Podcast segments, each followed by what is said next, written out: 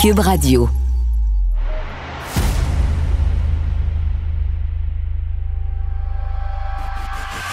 Santé, économie, culture, politique, environnement.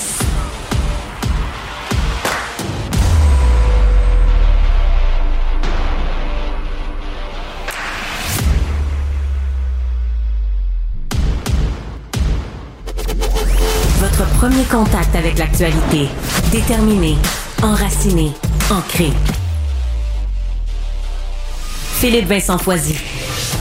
Lundi 12 juin, bienvenue à Cube Radio. J'espère que vous allez bien. J'espère que vous avez passé une belle fin de semaine et que vous allez passer une belle journée aujourd'hui. Eh, journée qui s'annonce quand même. C'est le fun pour les gens de Chibougamau qui vont pouvoir, au cours de la journée, retourner chez eux. On va ouvrir la route dans les prochaines euh, minutes. On va ouvrir les portes de la ville, entre guillemets. On demande quand même aux gens d'y aller de faire ça comme il faut. Parce que beaucoup de monde, d'un coup, ça peut causer des bouchons de circulation. Ça peut être compliqué. Mettez du gaz avant, apportez de la nourriture. Précipitez-vous pas à l'épicerie à Chibougamau.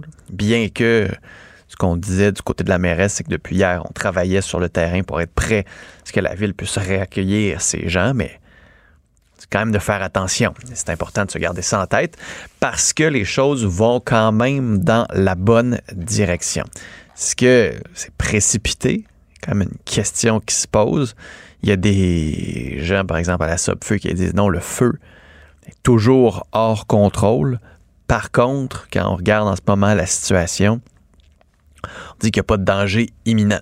Donc, c'est pour ça qu'on peut retourner. Ça ne veut pas dire que le feu est battu, ça ne veut pas dire qu'il n'y a plus de feu, mais en même temps, on considère, quand on regarde et on prend en considération toute la situation, que pour le moment, c'est sécuritaire de retourner.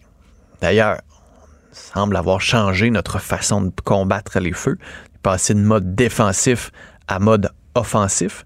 Donc, on s'en va dans la direction qui est souhaitable, qui est souhaitée, mais en même temps, ça reste compliqué. Regardez en Abitibi, par exemple, certaines villes, Jamésie, Abitibi, là, on continue de surveiller la situation de très près, notamment le Bel sur Quévillon, Nord-Métal aussi.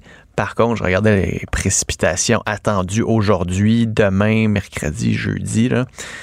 Il quand même un petit peu de pluie tous les jours.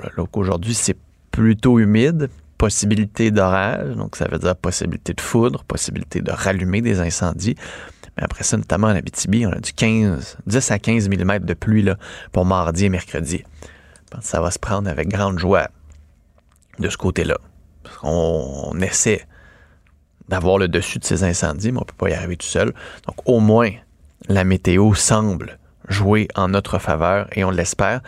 Il faut quand même souligner, je pense qu'on ne le fera pas assez encore cette semaine, mais quand même, le travail des pompiers, des gens sur le terrain, la, la qualité d'intervention des gens de la SOPFEU qui ont réussi quand même à sauver des villes, des villages, des vies humaines, des infrastructures critiques. C'est vraiment impressionnant le travail qui a été fait par la SOPFEU, par les pompiers, tout ce qui a été fait de coordonner le travail des gens sur le terrain. Sincèrement, on n'a pas le choix de lever notre chapeau. C'est vraiment un travail exceptionnel qui est fait par notre monde sur le terrain. Il manque de monde, manque d'avions, mais malgré tout, on a réussi à combattre ces feux-là. C'est pas fini. On va peut-être en avoir encore pour des semaines, des mois. Le souhaite pas, mais regardez, ça se peut. En Alberta, il y a toujours 14 000 évacués. Ça fait plus d'un mois qu'ils se battent contre les feux de forêt là-bas. là. Mais en même temps, je pense qu'il faut souligner le travail que notre monde fait sur le terrain et a réussi à faire et à protéger tant des gens que des villes que des infrastructures critiques. Vraiment, euh, chapeau. Il y a plusieurs euh, dossiers dans les journaux ce matin assez intéressants. Le devoir, par exemple, un dossier sur le français. On revient sur ces fameux tests de français et le mal de tête que certains ont.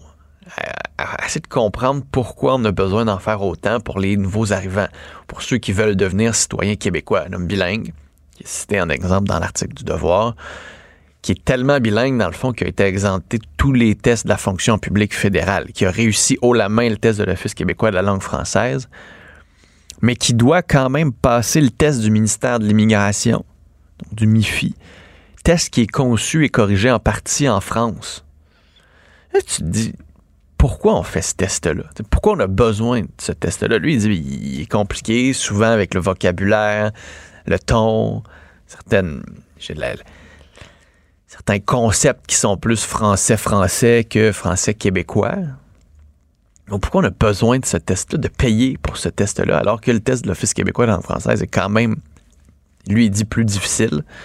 Est-ce qu'on peut vraiment prendre le, Québec au sérieux? Quand on utilise un test français comme ça, ça fait une mentalité quand même de coloniser, d'avoir besoin de ce test-là alors qu'on est capable d'en créer ici des tests, qu'on est capable de mesurer avec notre société, avec nos propres concepts, la capacité d'une personne à bien comprendre la langue. C'est assez fascinant que le ministère, pour le moment, ne semble pas vouloir mettre ce test-là aux poubelles puis revenir avec autre chose. Puis c'est la crainte aussi dans d'autres milieux qu'on utilise des tests standardisés qui viennent pas d'ici. Pensez par exemple aux infirmières. J'ai un test américain. je comprends que notre dernier test pour les infirmières n'était pas parfait. Mais on peut l'améliorer plutôt que d'aller chercher quelque chose qui se fait ailleurs. Mais bon, ça a l'air que c'est comme ça que ça fonctionne. On préfère payer c'est plus facile à faire que de prendre le temps de bien réfléchir. Sinon, a une journal de Montréal, histoire d'un propriétaire d'une ancienne station-service à Vaudreuil-Dorion. Le CIUS de la région, le CIUS de la région veut construire un hôpital sur son ancien terrain, un gros hôpital, près de 3 milliards de dollars de projet, et l'exproprie pour 1 dollar. Le CIUS dit, oui, mais il fallait décontaminer son terrain, c'est une ancienne station-service, ça coûte cher proprio dit Ouais, mais moi j'ai le droit quand même d'avoir des sommes, surtout qu'il se battait pour pouvoir reconstruire sa station-service. Le tribunal administratif du Québec lui donne raison. demande au CIUS de verser 188 700 dollars. Pas la fin du monde, vous allez me dire, mais quand même, le CIUS décide de contester cette décision en cours d'appel. est en frais d'avocat, en temps perdu, temps pour la société. Est-ce qu'on n'aurait pas pu juste dédommager cette personne? Je, me pose, c'est pas comme pour 5 millions de dollars ou 10 millions de dollars ou 1 milliard. On n'est même pas à 200 000. Puis on fait traîner ça, pourquoi? On a le pouvoir comme Sius parce qu'on est gros. Et quand les gens sont tannés de la fonction publique, c'est souvent pour des histoires comme ça. Des histoires de niaisage puis de gossage. On connaît peut-être pas tous les recoins de l'histoire. Ce qu'on sait, c'est que le tribunal administratif du Québec a quand même donné raison à l'homme peut-être, peut-être qu'on pourrait juste décider que c'est plus égalitaire, équitable de le payer pour la valeur du terrain et non pas pour la possibilité d'avoir une valeur moins la décontamination. Peut-être qu'on sauverait du temps et de l'argent. Sinon, on va parler d'Hydro-Québec aussi. Les pannes à répétition en ville. Vous vous souvenez, on avait parlé d'un triangle des Bermudes pendant le verglas coin de Schlaga, là, c'est un boulanger sur les réseaux sociaux, Guillaume Boulanger, qui décide de prendre la parole pour dire Hey, Hydro-Québec, là, ça va faire. On a des pannes à répétition aussi. C'est pas si pire. Ça arrive chez vous, ça arrive une heure pendant la nuit, le courant large, une demi-heure pendant le plein milieu de la nuit, c'est vraiment pas la fin du monde. Mais si vous faites du pain, vous avez des frigidaires, vous avez des congélateurs, votre production dépend notamment de sources d'énergie ben, c'est important que ce soit stable, cette source d'énergie-là. Et donc, c'est assez particulier quand même que ça ne le soit pas. Et espérons que ce genre de sortie-là puisse faire bouger Hydro-Québec. Si tu as un transformateur, est-ce que c'est une ligne en particulier qui n'a pas été entretenue? Est-ce que c'est les écureuils? Je ne sais pas, ça peut être quoi. Mais en même temps, c'est pas normal quand ça arrive, puis ça peut pas être juste, bah, une cinquantaine de personnes, c'est une vingtaine de foyers on est des clients d'un monopole d'électricité. Il faudrait que quand il y ait un problème, la réponse soit à la hauteur. Sinon, Radio-Canada met le doigt sur un petit bobo euh, qu'on ignorait.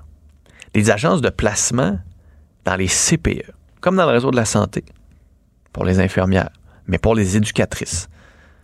Puis ce qu'on voit dans le fond, c'est que ben, on a une pénurie de main-d'œuvre, difficile de recruter, pas le choix d'augmenter les conditions de travail sur les offres parce que ben, les agences de placement offrent de meilleurs salaires, plus de flexibilité. Puis on dit au début c'était facile, ça, servait surtout pour les vacances, congés de maladie, etc. Alors que là, de plus en plus, les CPE sont dépendants des agences de placement. Écoutez, il y a une des éducatrices citées qui dit bon, on offre six semaines de vacances, 17 congés payés, plus les 13 fériés, prime de 1000 dollars, vêtements d'hiver payés, repas fournis. Ça commence à être des pas pires conditions de travail. Parce qu'ils n'ont pas le choix. Après ça, le reste, une convention, c'est normé, convention collective, il y a ces négociations, mais on n'a pas le choix d'en donner un petit peu plus pour embaucher. Et le problème, c'est aussi pour les jeunes. Ce qu'on nous dit, c'est que ceux qu'on engage dans les agences ne sont pas nécessairement formés. On nivelle vers le bas, mais on paye plus cher en plus. Des fois, ils embauchent n'importe qui. C'est des gardiennes, pas des éducatrices. Selon une directrice d'un CPE c'était par Radio-Canada. Ça met le doigt quand même sur un bobo, puis on risque, ça comme ça, d'en parler dans les prochains jours. Puis en terminant, Silvio Berlusconi, El Cavaliere, celui qui a fait fortune dans l'immobilier, qui a bâti le plus grand empire médiatique italien, quatre fois premier ministre, est mort. 86 ans. Celui qui s'était battu euh, contre des batailles juridiques marquées par des scandales sexuels aussi, notamment les soirées de débauche Bunga Bunga. Eh bien, il est mort. The Economist avait titré The Man Who Screwed an Entire Country, hein, l'homme qui a fourré un pays au complet. Parce que la traduction euh, québécoise est un peu plus juste que la traduction française aussi. Il était, je disais France 24 ce matin, Trumpiste avant le temps, populiste, visé par la justice en se disant lui-même la personne la plus persécutée de l'histoire du monde et de l'histoire de l'humanité. Quand même pris le pouvoir la première fois en 94, le perdu, le repris, formé quand même quatre gouvernements.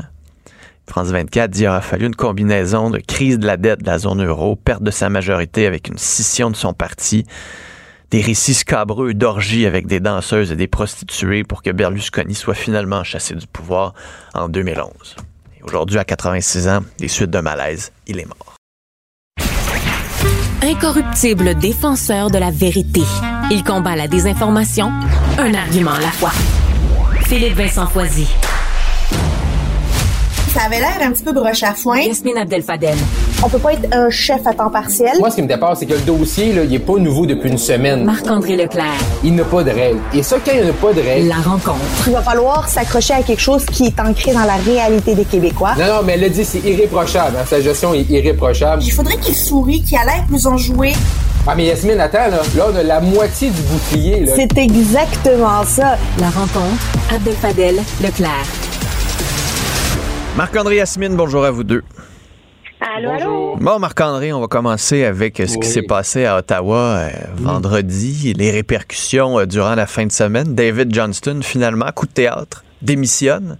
Et là, Dominique Leblanc, qui est ministre euh, notamment des institutions démocratiques, si je ne me trompe pas, a, a, comme ouvert la porte à une possibilité d'une enquête publique. Là. Non, mais en fait, Philippe Vincent, euh, M. Leblanc n'a pas euh, ouvert la porte. Là. Il dit que la porte est toujours ouverte. Donc là, depuis des mois, là, et c'était assez un peu, c'était vraiment drôle de voir M. Leblanc là, samedi matin nous dire que là, le gouvernement, l'option était toujours sur la table, elle avait toujours ouverte. Puis là, c'était les, c'était les, euh, les partis d'opposition qu'il fallait qu'ils soient constructifs. Les partis d'opposition devaient être constructifs, puis s'asseoir ensemble, puis d'arriver avec une proposition. Là. Fait qu'il y a vraiment un changement de discours le départ d'un ancien gouverneur général vient de carrément de, changer vraiment la donne parce que, tu sais, M. Trudeau, il a essayé de faire quoi? Il, a, créé un poste de rapporteur spécial, un poste un peu broche à foin. Il pensait que ça allait fonctionner. Ça fonctionne pas. David Johnson, il s'en va. Il fait une petite jambette en disant, ben, mon successeur, euh, consulter les oppositions pour le nommer. Mais tu sais, si t'es Yves-François Blanchette, Jamie Ting ou Pierre Poliev, là, tu, tu fais pas de suggestions pour nommé encore un rapporteur spécial. Et là, la balle a été lancée samedi. M. Poliev également l'a repris, les autres partis également hier. C'est de dire, ben oui, on va travailler ensemble, on va proposer quelqu'un, on va proposer Pour une enquête publique, là, avec des lignes. Pour une enquête publique, là. Et moi, je, je, je pensais, là, vendredi matin, qu'on n'allait jamais avoir d'enquête publique. Mais aujourd'hui, hmm. ben moi, je pense qu'il va en avoir une parce que le gouvernement, il a plus le choix. Ça, c'est comme quand tu vois, c'est comme quand t'as mal une dent de sagesse. Tu essaies le clou de girofle, t'essaies d'Atlas, même année, il faut que tu l'arraches. Puis le gouvernement est rendu là en ce qui concerne la gérance chinoise. Ouais. Euh, Yasmine, je disais que Dominique Leblanc est ministre des Affaires intergouvernementales, de l'infrastructure et des euh, communautés. Euh, toi, penses-tu maintenant qu'il va y en avoir une enquête publique, Yasmine? Ah, mais ils n'ont pas le choix. Euh, tu sais, euh, rapporteur spécial, euh, c'est pas un poste permanent où se succèdent des rapporteurs spéciaux. tu sais, il va falloir avoir maintenant la, la commission d'enquête publique et indépendante ils ont plus le choix. Ils avaient dit qu'ils allaient. Ben, c'est vrai qu'au tout début, là, ils avaient dit on va attendre de voir les conclusions du rapporteur spécial, puis s'ils recommandent d'en faire une, euh, on va en faire une. Ben, il n'y en a plus de rapporteur spécial. Fait que faites-en une, puis évitant cette étape-là qui est complètement inutile, puis qui est juste un cirque. Euh, David Johnston, là, finalement, il y a eu un éclair là, de génie, puis il, s'est rendu compte qu'il nuisait plus aux institutions démocratiques qu'il ne les aidait. Là, c'est la seule chose qui s'imposait. Euh, moi, je trouvais juste que dans sa lettre de démission, il y a parti un peu trop loin en ouvrant la porte à la nomination de quelqu'un pour succéder à son poste. C'est pas ça le problème, M. Johnston. C'est que vous avez toujours pas compris le problème. Le problème, c'est la commission d'enquête indépendante que tout le monde réclame.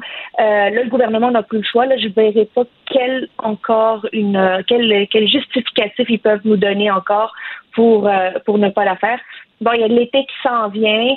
Euh, Justin Trudeau doit compter là, jour par jour le, nombre de jours qui lui reste à la, Chambre des communes. Mais euh, l'été va risquer d'être chaud s'il ne, il ne déclenche pas cette commission d'enquête-là. Hum. Parce que Marc-André à Ottawa, c'est quoi? Ça finit dans, normalement dans deux semaines, mais peut-être avant. Oui, normalement dans deux semaines selon le calendrier, mais bon, les rumeurs, là, que probablement, habituellement, d'ici la fin de la semaine, là. je pense pas que les libéraux ont le goût là, mhm. euh, de rester longtemps à Ottawa. Là. Bon, le budget est passé, le budget devant le Sénat. faut tout le temps que tu sois un peu euh, prudent parce que le budget peut revenir du Sénat, mais normalement, d'après moi, d'ici vendredi, là, les députés vont retourner dans leur circonscription comme, euh, comme à Québec la semaine dernière. Bon, parlons de la fin de session justement à Québec la semaine dernière. Yasmine, François Legault, t'a-t-il surpris? Quand il a dit qu'il était là pour rester? Lui qui en 2011 avait dit on va être là un mandat, on ne regardera pas les sondages, je ferai pas de la politique longtemps. Mais c'est quel politicien veut quitter lorsqu'il est premier dans les sondages, qu'il n'a jamais été deuxième dans les sondages quand il était au gouvernement? T'sais, à un certain moment, tu commences à penser que tu es vraiment spécial, puis tu as une mission donnée de Dieu de diriger la nation québécoise vers quelque chose de plus gros. C'est une mission divine. Et la mission divine, ça se refuse pas.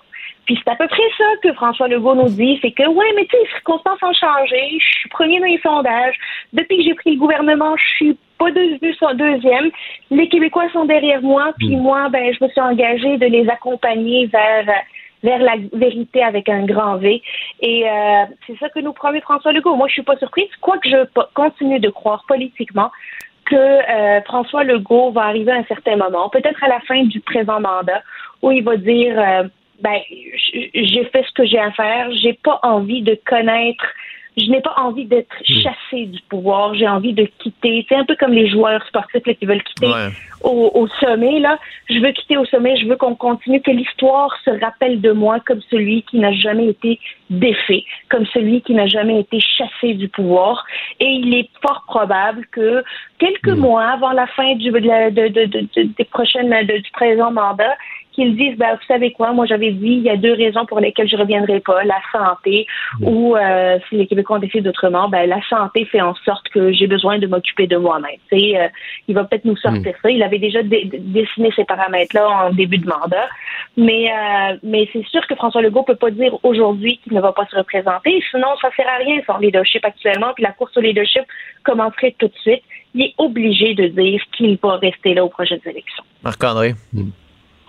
Non, je suis d'accord avec Yasmine, il n'y a pas le choix de dire ça. C'est parce que à partir du moment où tu en trouves un petit peu la porte à quitter, ben là, c'est la fin. Tu n'as plus de légitimité, les, les, tes ministres, tes députés. Tout le monde se met à grouiller autour de toi. Ouais, sauf que moi, c'est dans le choix des mots de M. Legault. Là, je, je vais rester longtemps. S'il dit ça à plusieurs reprises, là, ben peut-être c'est là que les gens vont se tanner parce que Monsieur Legault, c'est un politicien comme les autres. Puis il y a un, il y a le cycle de la vie. Là. À un, moment donné, les gens t'aiment, puis à un moment donné, de te voir. Surtout quand tu es un premier ministre pendant la pandémie où tu as une grosse couverture, on t'a vu beaucoup. Moi, je ferai attention. Moi, je dirais, regardez, j'ai encore le goût, j'ai encore la passion, j'ai encore le goût de livrer pour les Québécois, j'ai encore de grands projets à faire, la santé est bonne, ma conjointe, ma famille sont derrière moi mais je vais être là encore longtemps.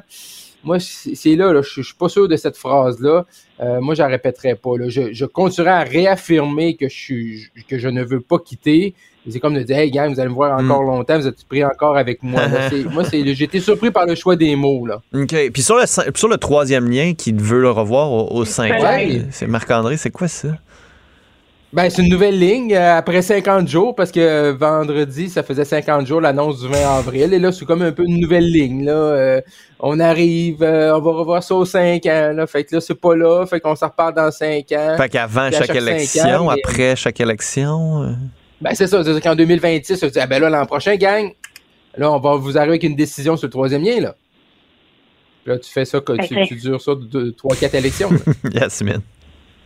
Ben, tu sais, le gouvernement a utilisé deux fois la clause dérogatoire, puis je pense qu'il se mêle sur la clause dérogatoire, puis sur le troisième lien. Puis la clause dérogatoire, il faut que tu la renouvelles à chaque cinq ans. Mais là, il s'agit du troisième lien, C'est pas la clause dérogatoire, c'est le troisième lien. Tu peux commencer à dire qu'on va la revoir à chaque cinq ans. Là, tu rends ça encore plus partisan que ça en a l'air, que ça, en avait, ça avait déjà l'air très partisan comme hmm. projet. Euh, à un certain moment, il faut euh, continuer. En fait, il pourrait dire la même chose que c'est un projet qui va toujours être surveillé sans donner un, un, un échéancier de cinq ans pour pour euh, pour revoir le projet. Tu sais, quel autre projet d'infrastructure québécois va être révisé de à chaque cinq ans là? Tu sais, il peut pas commencer à s'engager euh, de, de n'importe le tunnel. Il va-tu commencer à être parce que ça veut dire que finalement on le fera jamais, mais on va vous en parler une fois de temps en temps. Ouais. Ben, c'est payant c'est visiblement payant d'en parler. mais, les Québécois mais... La prochaine fois que quelqu'un va leur en parler, va leur dire OK, va faire tes devoirs là. Euh, le jour où on hmm. verra la PPN en train de creuser, on y croit. Marc-André, un mot sur euh, Christine Labrie qui va se présenter à la co-porte-parolité de Québec solidaire. Oui, mais troisième, troisième candidate, euh, ça reste une course d'ici c'est officiellement lancé, je pense, le 25 août jusqu'au mois de novembre, fin novembre. Christine Labrie, députée de Sherbrooke avec Ruba Gazal, Émilie Zessart-Terrien. Je trouve que ça, va être une course de, qualité. Euh, bon, comment ça va se terminer, puis c'est quoi les modes de scrutin, puis tout ça, ben ça, ça va rester à voir, mais je trouve que Québec solidaire, quand même, ben, bon, c'est un, ça va être difficile de remplacer pour les gens de Québec solidaire Manon Massé, mais ils ont quand même la chance d'avoir trois personnes, puis peut-être, bon, peut-être qu'il va en avoir d'autres d'ici le 25 août, mais trois personnes de qualité. Je trouve ça intéressant. Comment ça va s'orchestrer? Comment, qu'est-ce qu'ils vont promettre? Comment tu peux faire une course à la co-porte-parolité? Ça, c'est un autre défi. Yasmine? C'est ça que moi je, suis toujours euh, je suis toujours impressionnée par cette course là parce que c'est qu'est-ce que tu peux proposer? T'es porte-parole, t'es pas chef. Mm. Euh, puis quand t'es porte-parole, puis qu'il y a déjà un chef parlementaire, puis la personne qui va aller faire les débats, puis qui va se, qui va faire mener la campagne électorale, c'est Gabriel Nadeau-Dubois. C'est une course pour être le numéro 2. Tu sais. Euh, ben, tu vois, l'autre fois, je parlais, je parlais à Émilise Lessard-Terrien, puis la porte était pas fermée à ce que possiblement cette personne-là puisse être numéro un à la prochaine élection. Oui, ils peuvent le décider, ouais. Oh, ouais, il va falloir en parler avec Gabriel Nadeau-Dubois, je pense. Euh, puis euh, je pense qu'il y aurait un point contre elle contre elle pour Gabriel Nadeau-Dubois. Toujours est-il qu'on a une personne qui vient de la BTB et d'ailleurs, c'est intéressant, elle parle pas nécessairement des régions, elle parle de la ruralité, c'est sa manière de se distinguer d'une potentielle Christine Labrie qui est actuellement ben, on sait qu'elle va ben, se présenter. Sherbrooke, là, c'est, région, euh, région urbaine universitaire. Ben, c'est ça. Elle, elle va parler de région, l'autre va parler de ruralité, puis l'autre va parler de Montréal. Fait que, on a comme trois visions du Québec. Euh, laquelle vont, vont choisir les militants de Québec solidaire, ça risque d'être intéressant. Et j'aimerais ça entendre, moi, Christine Labrie, sur euh, est-ce qu'elle est souverainiste ou fédéraliste, ou est-ce qu'elle est d'accord pour toutes les indépendances, ou une seule indépendance, ou quelle indépendance? Euh, c'est toujours des débats assez, euh, assez intéressants chez Québec solidaire, ça. André, en 15 secondes qui tu ah, vois. Non, ça, tu vois. Penses-tu que c'est clair d'avance ben, ou que ça va bardasser? Ben, ben, en fait, en fait je, je, cherchais en fin de semaine à savoir c'est quoi un peu le mode de scrutin. On est-tu dans un membre, un vote? On est-tu dans une préférentielle? On hmm. est-tu dans. C'est, ça aussi qui va dicter, là, parce que si tu dans un mode plus préférentiel, est-ce que chaque circonscription a le même poids? Euh, bon, j'ai fouillé le site internet. Là, si quelqu'un le trouve, faites-moi signe. Là, mais j'ai, j'ai pas réussi à trouver. Mais ça aussi, ça va donner un peu la nature de la course. Puis ça dit un peu des fois ce qu'il peut y avoir des alliances. Si c'est préférentiel, des fois c'est le numéro 2 qui gagne. Tu peux avoir des surprises. Hmm, on en a eu de belles au Parti conservateur. Marc-André Asmine. Oui, tout à fait. À demain. à demain. Ce segment est aussi disponible en vidéo sur l'application Cube ou le site cube.ca. politique, santé, environnement. Philippe Vincent Foisy. Observe et investigue les enjeux qui nous concernent. Autrement dit, Cube Radio. Cube Radio. Cube Radio. En direct à LCN. On s'en va rejoindre notre collègue Philippe Vincent Foisy. Salut Philippe Vincent. Salut Audrey. Ça a brassé pas mal en fin de semaine, là, à ce qui a trait à la question de l'ingérence chinoise. D'abord, il y a David Johnston qui a démissionné. Et là, le gouvernement, de ce qu'on comprend, ouvre la porte à une enquête. Oui, puis en fait, il laisse quasiment entendre que la porte a toujours été ouverte, euh, mais c'est à l'opposition maintenant de proposer, parce que l'opposition se, se, plaint trop dans, dans ce dossier-là. Ça a été euh, vraiment un, dossier haut en rebondissement. Puis en plus, bon, la Chambre siège à Ottawa encore, donc ça devrait continuer de, de faire jaser aujourd'hui. Euh, Monsieur Johnston dans la surprise presque générale, lui qui s'accrochait à ce poste-là, mmh, qui était ben oui, non, mais qui était même allé en comité parlementaire pour défendre son choix, puis que non, il n'était pas question qu'il démissionne a comme vu la lumière. Bon, certains vont dire quelques mois trop tard. Là. Il aurait peut-être dû la voir dès le début puis se dire c'est peut-être pas moi la meilleure personne pour faire ce travail-là puis le mandat qui m'est donné n'est pas nécessairement le bon mandat actuellement. Après, est-ce que le gouvernement est encore capable de s'en sortir? Pas d'enquête publique? Je pense que c'est la question que, beaucoup se posent et le gouvernement va peut-être réussir à trouver un filon en disant, ben, on peut s'entendre sur une personne, on peut s'entendre qu'ultimement, cette enquête-là sur l'ingérence étrangère peut se faire, mais que euh, quand on va aller autour, parce que une enquête publique, ça peut être fait de plusieurs façons. Donc peut-être que le gouvernement va réussir encore à s'en tirer en disant oui, mais on veut vraiment mettre l'emphase, par exemple, sur les mesures à prendre plutôt que d'essayer de comprendre ce qui s'est passé. Donc j'ai hâte de comprendre un peu mieux la stratégie du gouvernement là-dedans, parce que mm-hmm. on sent que la pression elle est importante beaucoup de monde à qui je parlais se disait, ben regardez, l'été va passer. Même moi, j'avais l'impression, l'été va passer, puis on va essayer de tourner la page puis passer à un autre sujet. Est-ce qu'on fait juste s'acheter du temps en fin de session comme ça, ou on veut véritablement aller de l'avant avec quelque chose de concret? On devrait mieux le comprendre dans les prochains jours euh, à la Chambre des communes, mais vraiment grosse surprise. Et là, l'opposition a maintenant la balle dans son camp. Donc, c'est à l'opposition, conservateurs, bloquistes, néo-démocrates, de trouver une solution vous avez réclamé l'enquête publique, parfait, ben, ben, faites une proposition concrète. Dites qui ferait un bon euh, commissaire. Dites à peu près c'est quoi les contours, c'est quoi la durée.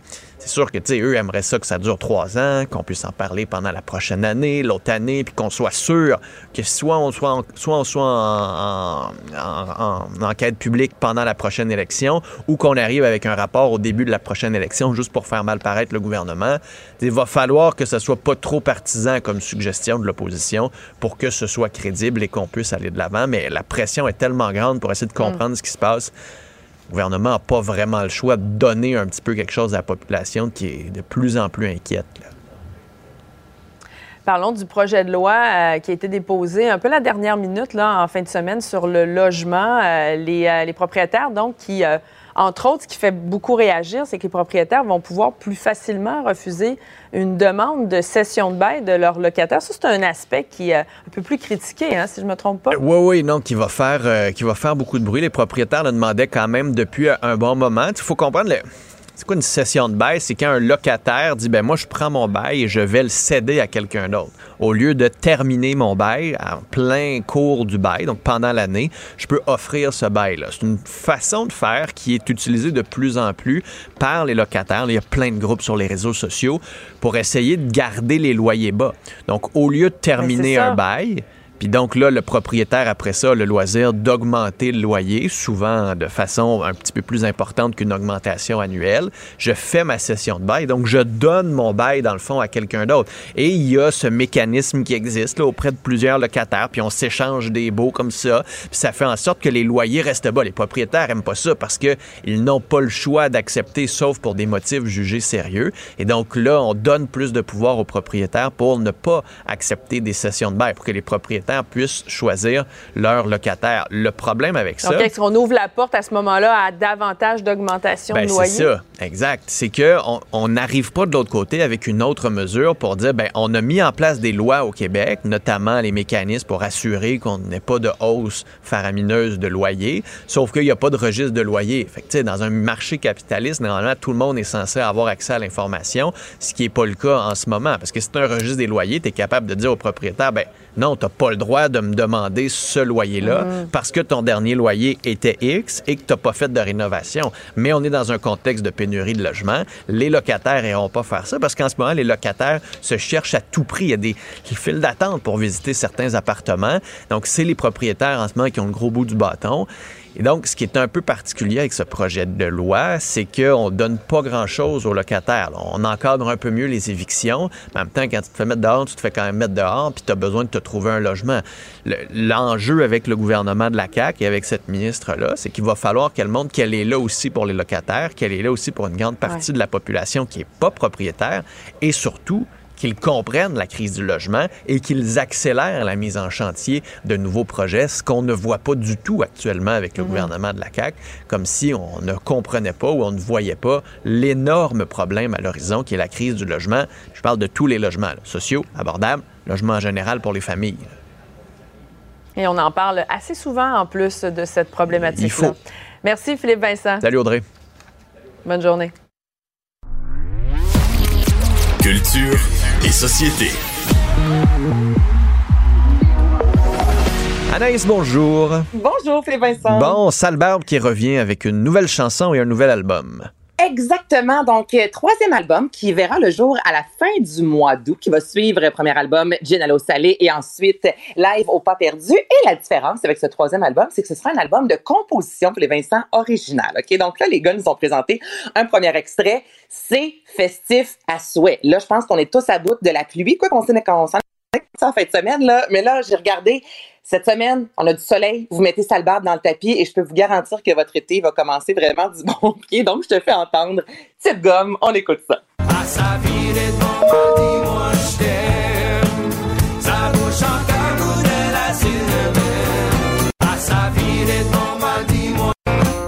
Oh! Est-ce qu'on- Le CD saute, Anaïs. Oh, j'ai l'impression. Il y a quelqu'un qui a frappé une coupe de nid de poule dans l'auto, là.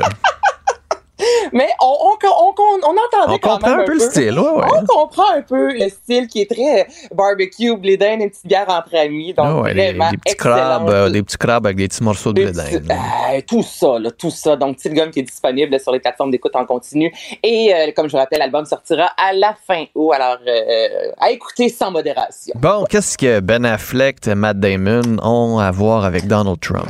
Là, Donald Trump, je- je- il va peut-être comprendre à Mané qu'il doit cesser d'utiliser les autres pour faire sa promotion à je sais pas combien de reprises. Des artistes sont sortis disant non, Donald, on veut pas que tu utilises nos chansons, notamment les Village People. Trois, quatre fois, ils sont sortis avec des chansons différentes. Puis Donald Trump recommençait à prendre ses chansons, dans, leurs chansons plutôt dans les rassemblements. Et là, cette fois-ci, c'est une vidéo, euh, Philippe Vincent, qui est euh, disponible sur Internet où on voit vraiment la vie littéralement de Donald Trump. Donc, un Donald Trump bébé, un Donald Trump adolescent, un Donald Trump en campagne électorale. Euh, écoute, ça peine si on le voit pas sur le bol de toilette. Donc, c'est vraiment Donald Trump de A à Z. Et euh, ils ont euh, utilisé pour cette vidéo-là le monologue de Matt Damon qui joue dans le film Air. Air, je rappelle que c'est l'histoire en fait de la création des baskets Nike Air avec Michael Jordan. Donc, ce film-là est coproduit par Matt Damon et Ben Affleck.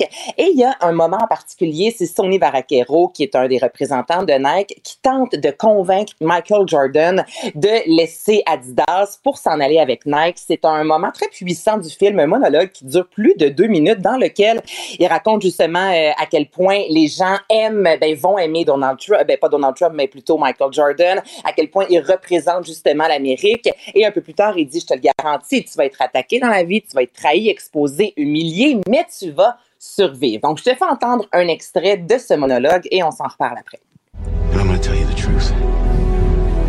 You're be attacked, betrayed, exposed, and humiliated.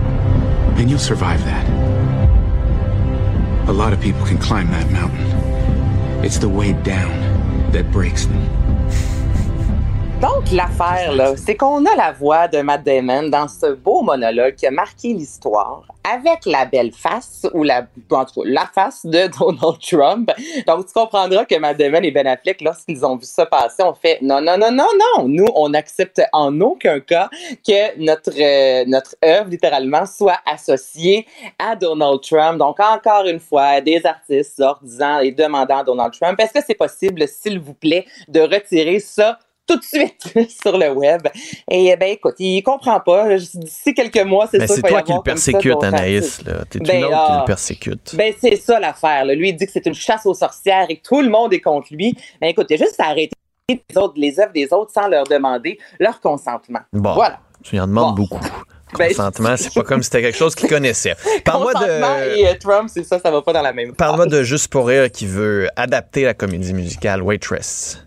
Exactement. Donc, comédie musicale qui a fait son entrée en 2016 sur Broadway, qui a été euh, composée par euh, de Sarah Bailey, qui, euh, plutôt, qui euh, bon, va débarquer à Montréal cet été. On n'a pas beaucoup de détails pour l'instant, puisque c'est vraiment, même la chanteuse va débarquer également à Montréal plusieurs fois dans la prochaine année pour aider justement à la création de cette comédie musicale-là qui a remporté quand même trois prix Tony. Et ça, je rappelle aux gens que les prix Tony sont au théâtre, ce que les Oscars sont au cinéma, les Emmy en télévision ou encore les Grammy pour la chanson. Donc, c'est vraiment un prix ultra prestigieux. Alors, trois statuettes pour cette comédie musicale qui ben, je te dis, une comédie musicale, plus ou moins. On dirait un spectacle dramatique musical qui raconte l'histoire de Jen Anderson, qui est une qui est un vraiment malheureux avec un mari très abusif. Elle tombe enceinte et là, il y a une compétition de pâtisserie qui arrive. Puis elle voit vraiment en cette compétition-là une façon de s'émanciper et de se retrouver elle-même. Donc, c'est ce que l'on va retrouver dans cette pièce de théâtre-là, évidemment, qui sera adaptée de façon francophone. Plus, plus tard, nous aurons euh, plus de détails, mais sachez que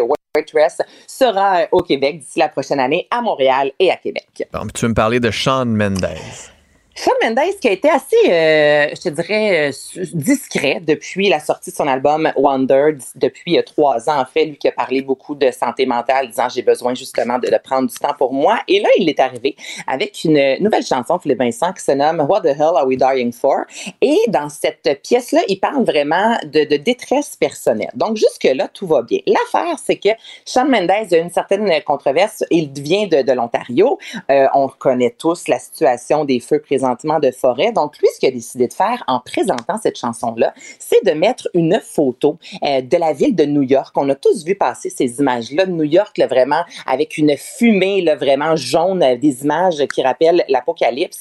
Alors, il a utilisé sa chanson sur les images de New York comprendras. Donc là, il y a plusieurs personnes qui sont sorties disant c'est de l'opportunisme, là, vraiment, ça n'a aucun sens que tu utilises les deux, ça ne va pas ensemble. Tu utilises ces images-là pour te faire un capital de sympathie. Puis en même temps, Sean Mendes lui est sorti disant écoutez, là, moi, je viens du Canada, j'ai, je, je, je, je, prends ma tribune, justement, l'exposition que je peux avoir pour mettre de l'avant cette situation écologique et les gens qui me suivent sur les médias sociaux qui ne sont pas conscients de ce qui se passe présentement vont peut-être le réaliser avec ces images-là. Donc, lui, fait vraiment une, euh, un lien entre ce qui se passe présentement, les feux de forêt qui ravagent tout, et à quel point notre corps et notre esprit peut être ravagé. Donc, là, après ça, Vincent, tu choisis dans quel camp. Est-ce que ça se fait? Est-ce que ça se fait pas? Les, je, rendu là, ça t'appartient, mais ça a été, ça a fait beaucoup jaser ce week-end, ces images-là sur une nouvelle chanson. Je vais te faire entendre justement un extrait. What the hell are we dying for?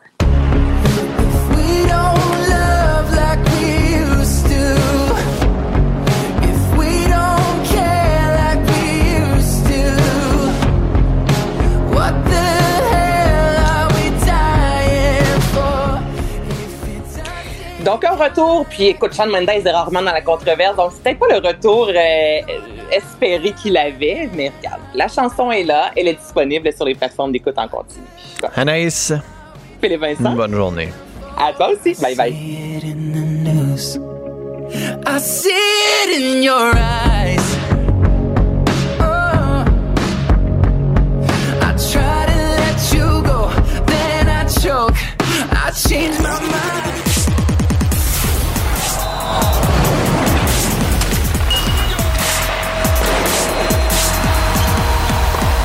Jean-François Barry, un chroniqueur pas comme les autres. Salut Jean-François. Bon début de journée, Philippe Vincent. Commençons avec le golf. Nick Taylor, qui a brisé la malédiction canadienne à l'Omium du Canada. Écoute, en un an, je pense pas qu'on ait débuté avec le golf, euh, toi et moi, dans notre chronique sportive. Pense pas. Mais là, c'est quand même un grand moment. Donc, un Canadien qui remporte l'Omnium canadien. Pardon? Avec un grand pote. Eh, mais ça, c'est phénoménal. Là. Euh, je vous raconte donc comment ça s'est passé. Donc, depuis 1954, qu'il n'y a pas un Canadien qui avait gagné l'Omnium canadien, c'était Pat Fletcher, le dernier. Et là, euh, Nick Taylor, qui avait pas très bien joué au, début de, de, tournoi, euh, il a même raconté qu'il s'est fait brasser un peu par sa femme parce qu'il est arrivé après le premier jour un peu découragé dans la chambre d'hôtel. Puis il a fait, hey, là, euh, t'es pas si loin, t'es à moins 3, t'es à plus 3, euh, brasse-toi un peu, mon grand. Et finalement, ça lui a rapporté parce qu'il a gagné le tournoi. Donc, il a remonté tranquillement. Faut dire qu'il y a quelques joueurs qui se sont accrochés. Et hier, a fini par prendre la tête. Il a même fini le 18e trou. Il a réussi un birdie qui l'amenait à moins 17. Les autres étaient donc à moins 16. Donc, dans sa tête, il remportait le, le tournoi. Et là, il y a un golfeur qui suivait, qui a réussi un coup phénoménal sur le 18e, qui a réussi à être égal à Nick Taylor. Et là, il y a eu prolongation une heure de prolongation. Donc là, ça, c'est des trous. Et tant qu'il n'y a pas un joueur qui réussit à faire un score meilleur que l'autre, ça se poursuit. Il y a même un coup où euh, son adversaire, là, il a mis de la pression en faisant un birdie. Il a répliqué avec un birdie, Nick Taylor. Et euh, donc, le trou gagnant, le pote dont tu parles, il s'est retrouvé sur ce, sur ce trou-là. Son adversaire est en bonne position pour un birdie. Et lui avait un pote le plus long de sa carrière. Hmm. Imagine-toi donc. On dit c'est 720 euh, pieds. c'est tout ça que j'ai lu? En tout cas, un méchant pote, là.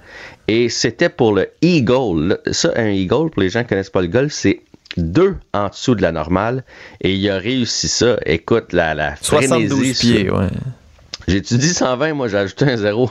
en le disant, en le disant, j'ai fait Oh là, t'exagères, mon grand. Je savais qu'il y a un 7 puis un 2, là, mais il y a peut-être un zéro. Je comprends pas trop le système américain de, de ah, distance. Pas bon d'un pied.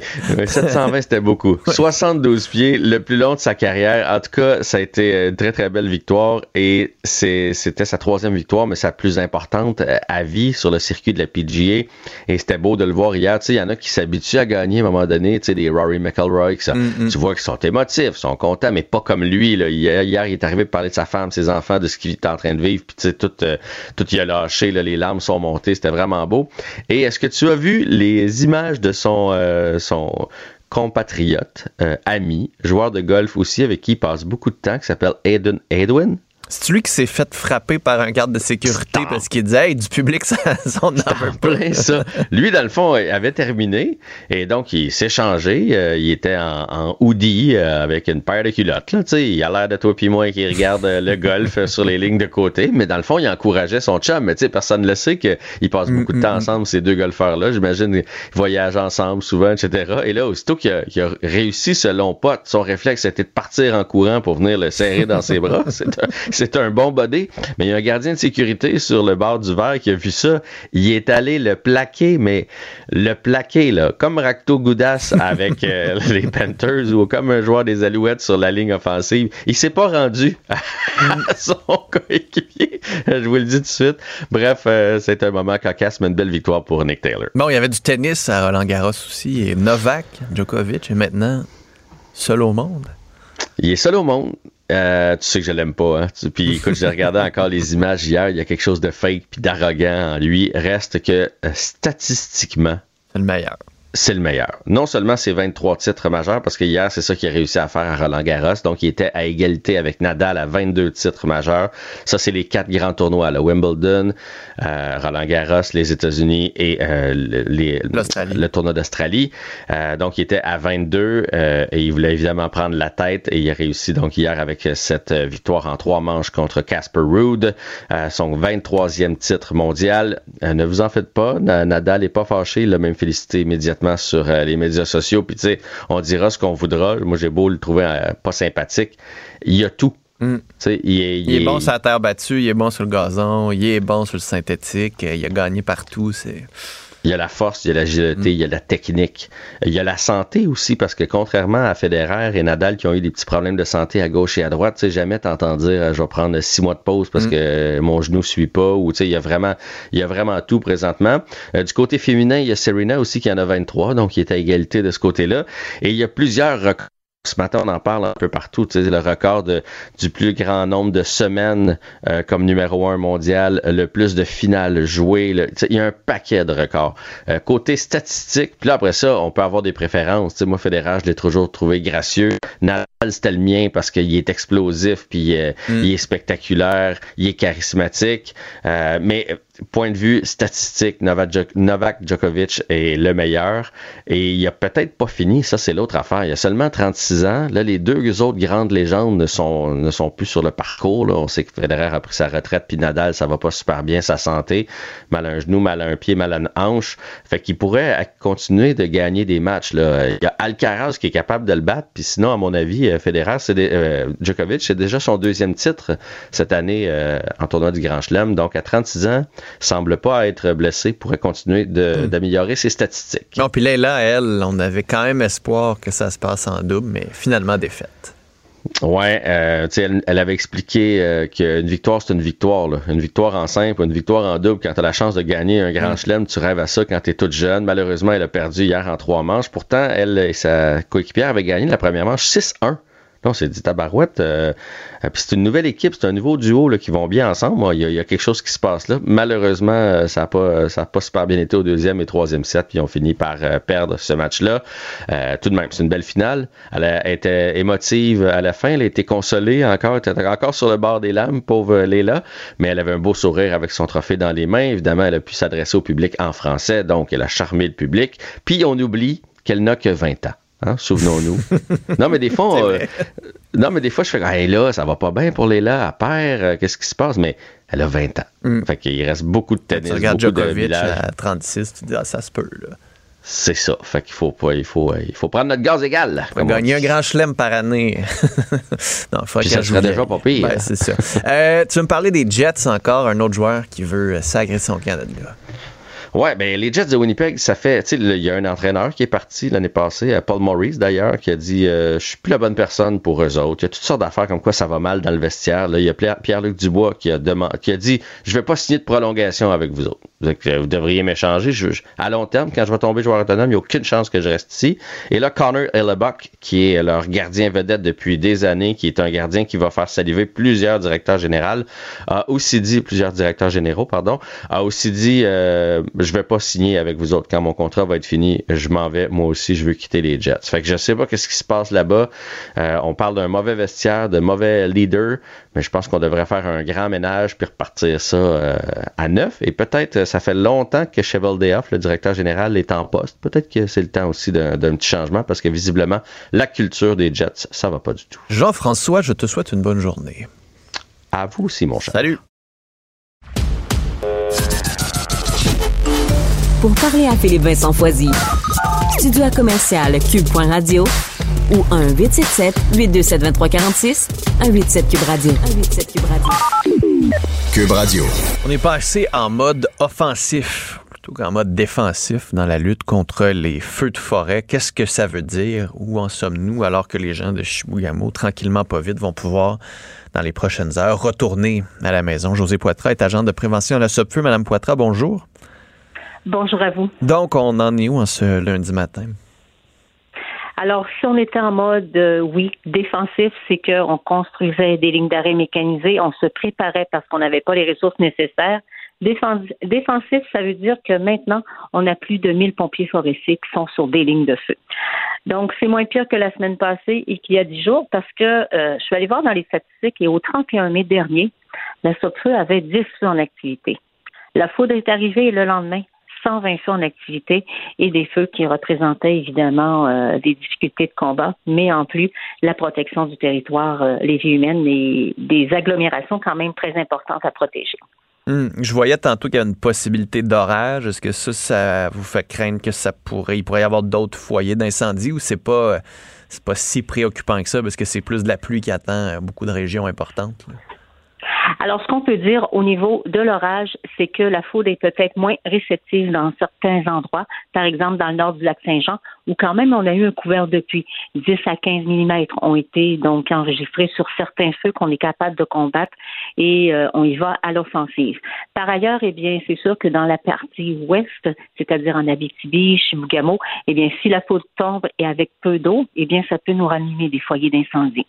Par ailleurs, eh bien, c'est sûr que mercredi, mardi, mercredi, peut-être jeudi, il y aura assez de pluie pour au moins calmer l'intensité des feux, entre autres dans le secteur de la BTV de Chibougamau. Et ça, ça va nous aider beaucoup aussi au combat des incendies. OK. Donc, la pluie va nous aider. Euh, pour vos pompiers, la semaine passée, on se disait fort probablement que cette semaine, on risque de manquer de pilotes.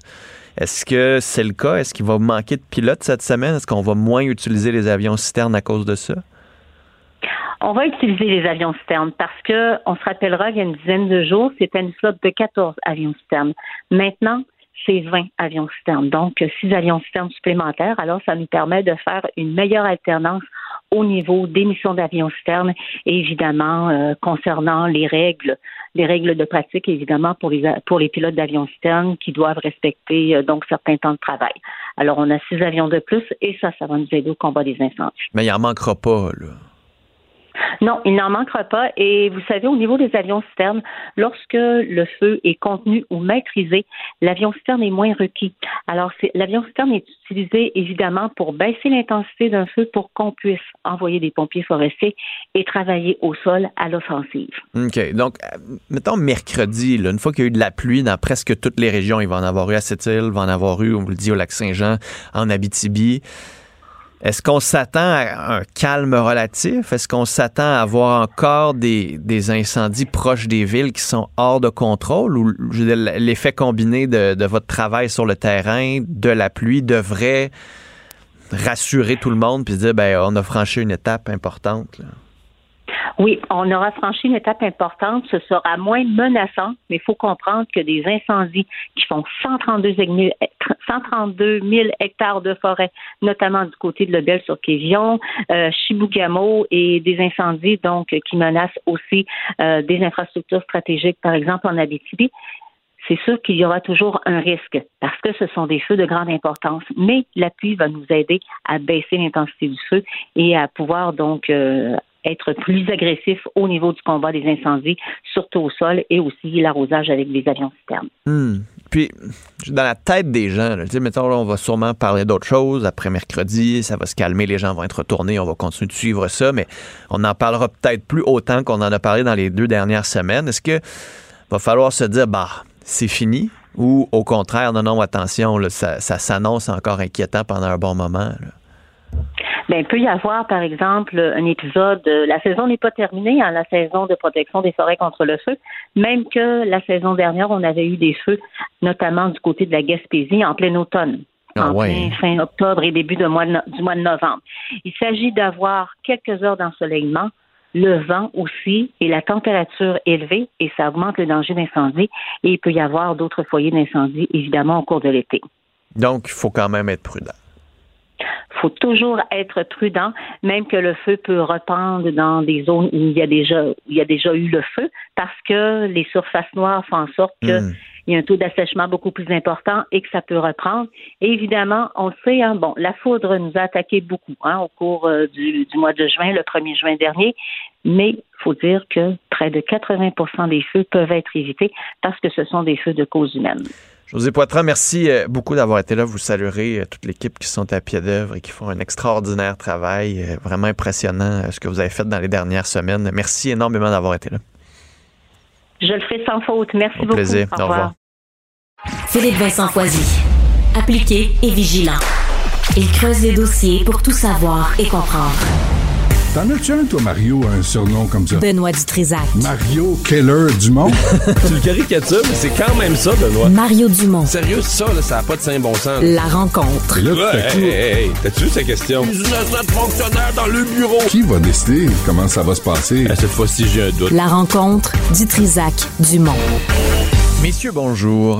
Hello. Commençons par euh, l'ingérence étrangère, notamment l'ingérence chinoise. Yves-François Blanchet vient juste d'envoyer une lettre à Justin Trudeau pour lui dire euh, Nous sommes prêts à collaborer pour une commission d'enquête publique et indépendante dont le commissaire serait choisi, Mario, par la Chambre des communes. Oui, puis euh, Pierre Poliev a fait une conférence de presse du dimanche hier pour dire essentiellement la même chose. Mais tous ont l'air de prendre pour acquis que Justin Trudeau est. a reculé. Ben, c'est quoi le mot, là? J'allais dire en québécois, il est fou, euh, voyons. il est fourré, là. Tu sais, non, non. il n'y a plus de. Il y a quoi, Mario? Comment t'as dit ça? Il y a juste plus d'options, là, tu sais.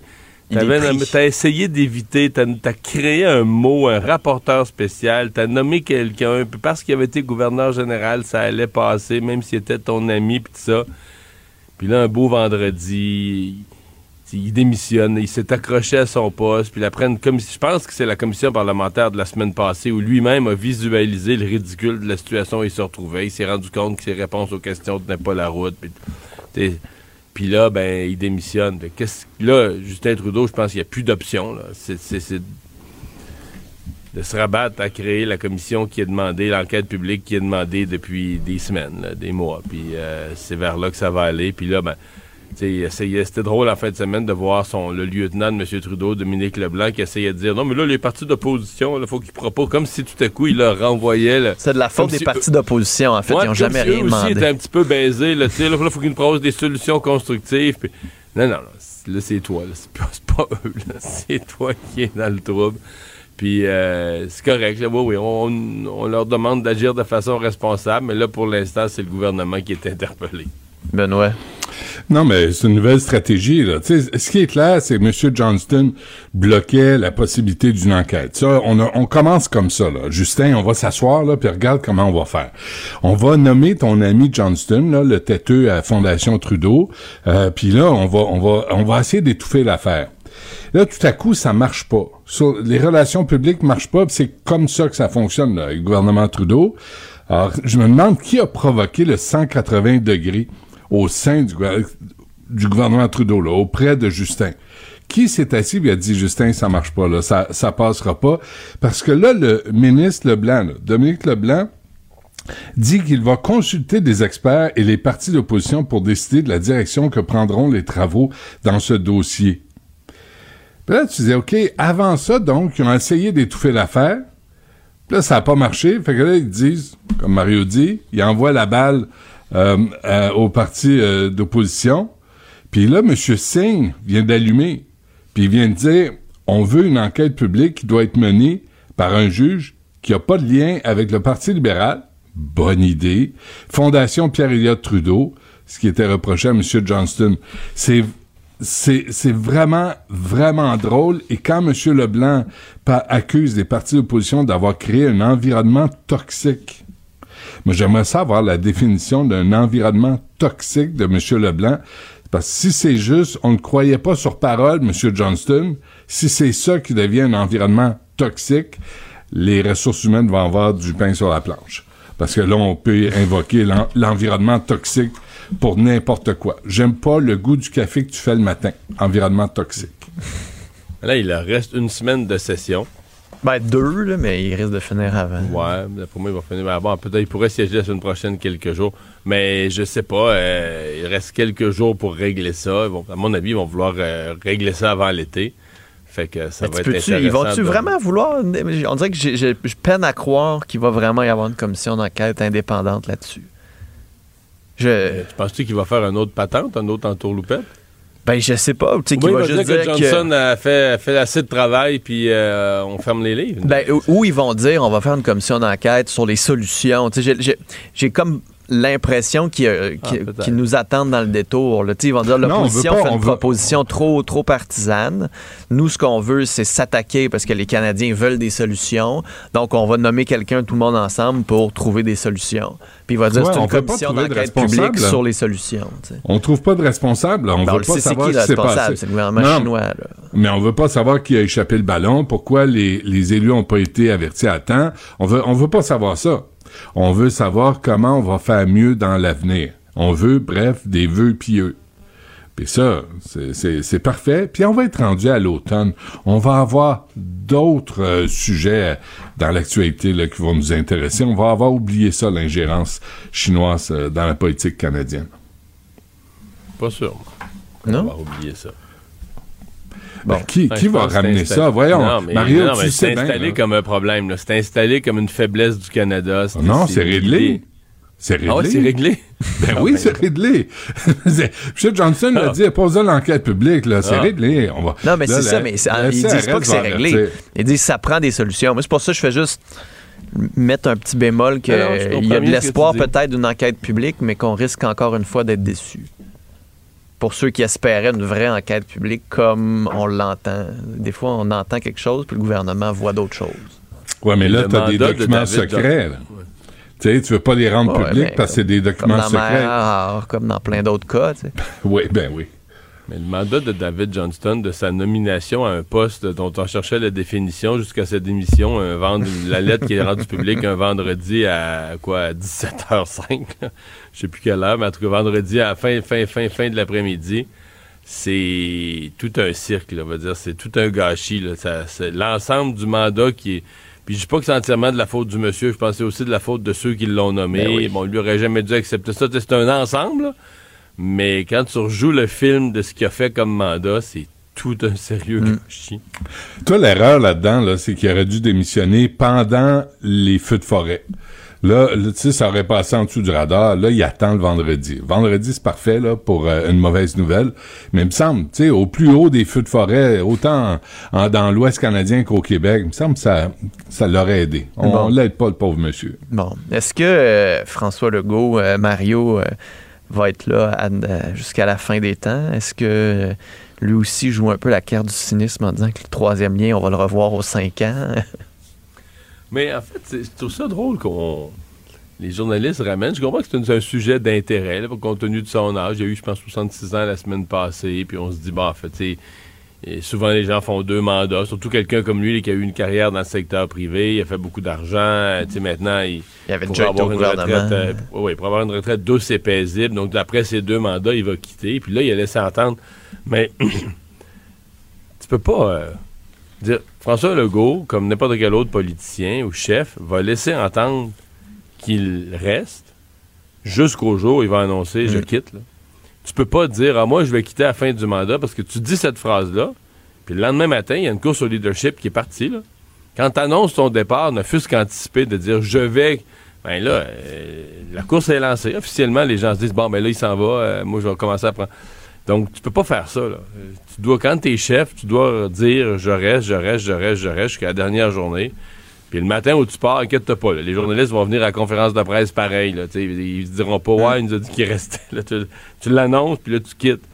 Moi, si vous me demandez, je pense que la probabilité, c'est pas impossible qu'il reste, euh, soit pour des raisons euh, parce que son parti sera en crise s'il quitte, ou encore parce qu'il est, je sais pas, il est en mi-chemin de la réalisation de quelque chose d'extraordinaire, puis il veut, il veut en voir la fin.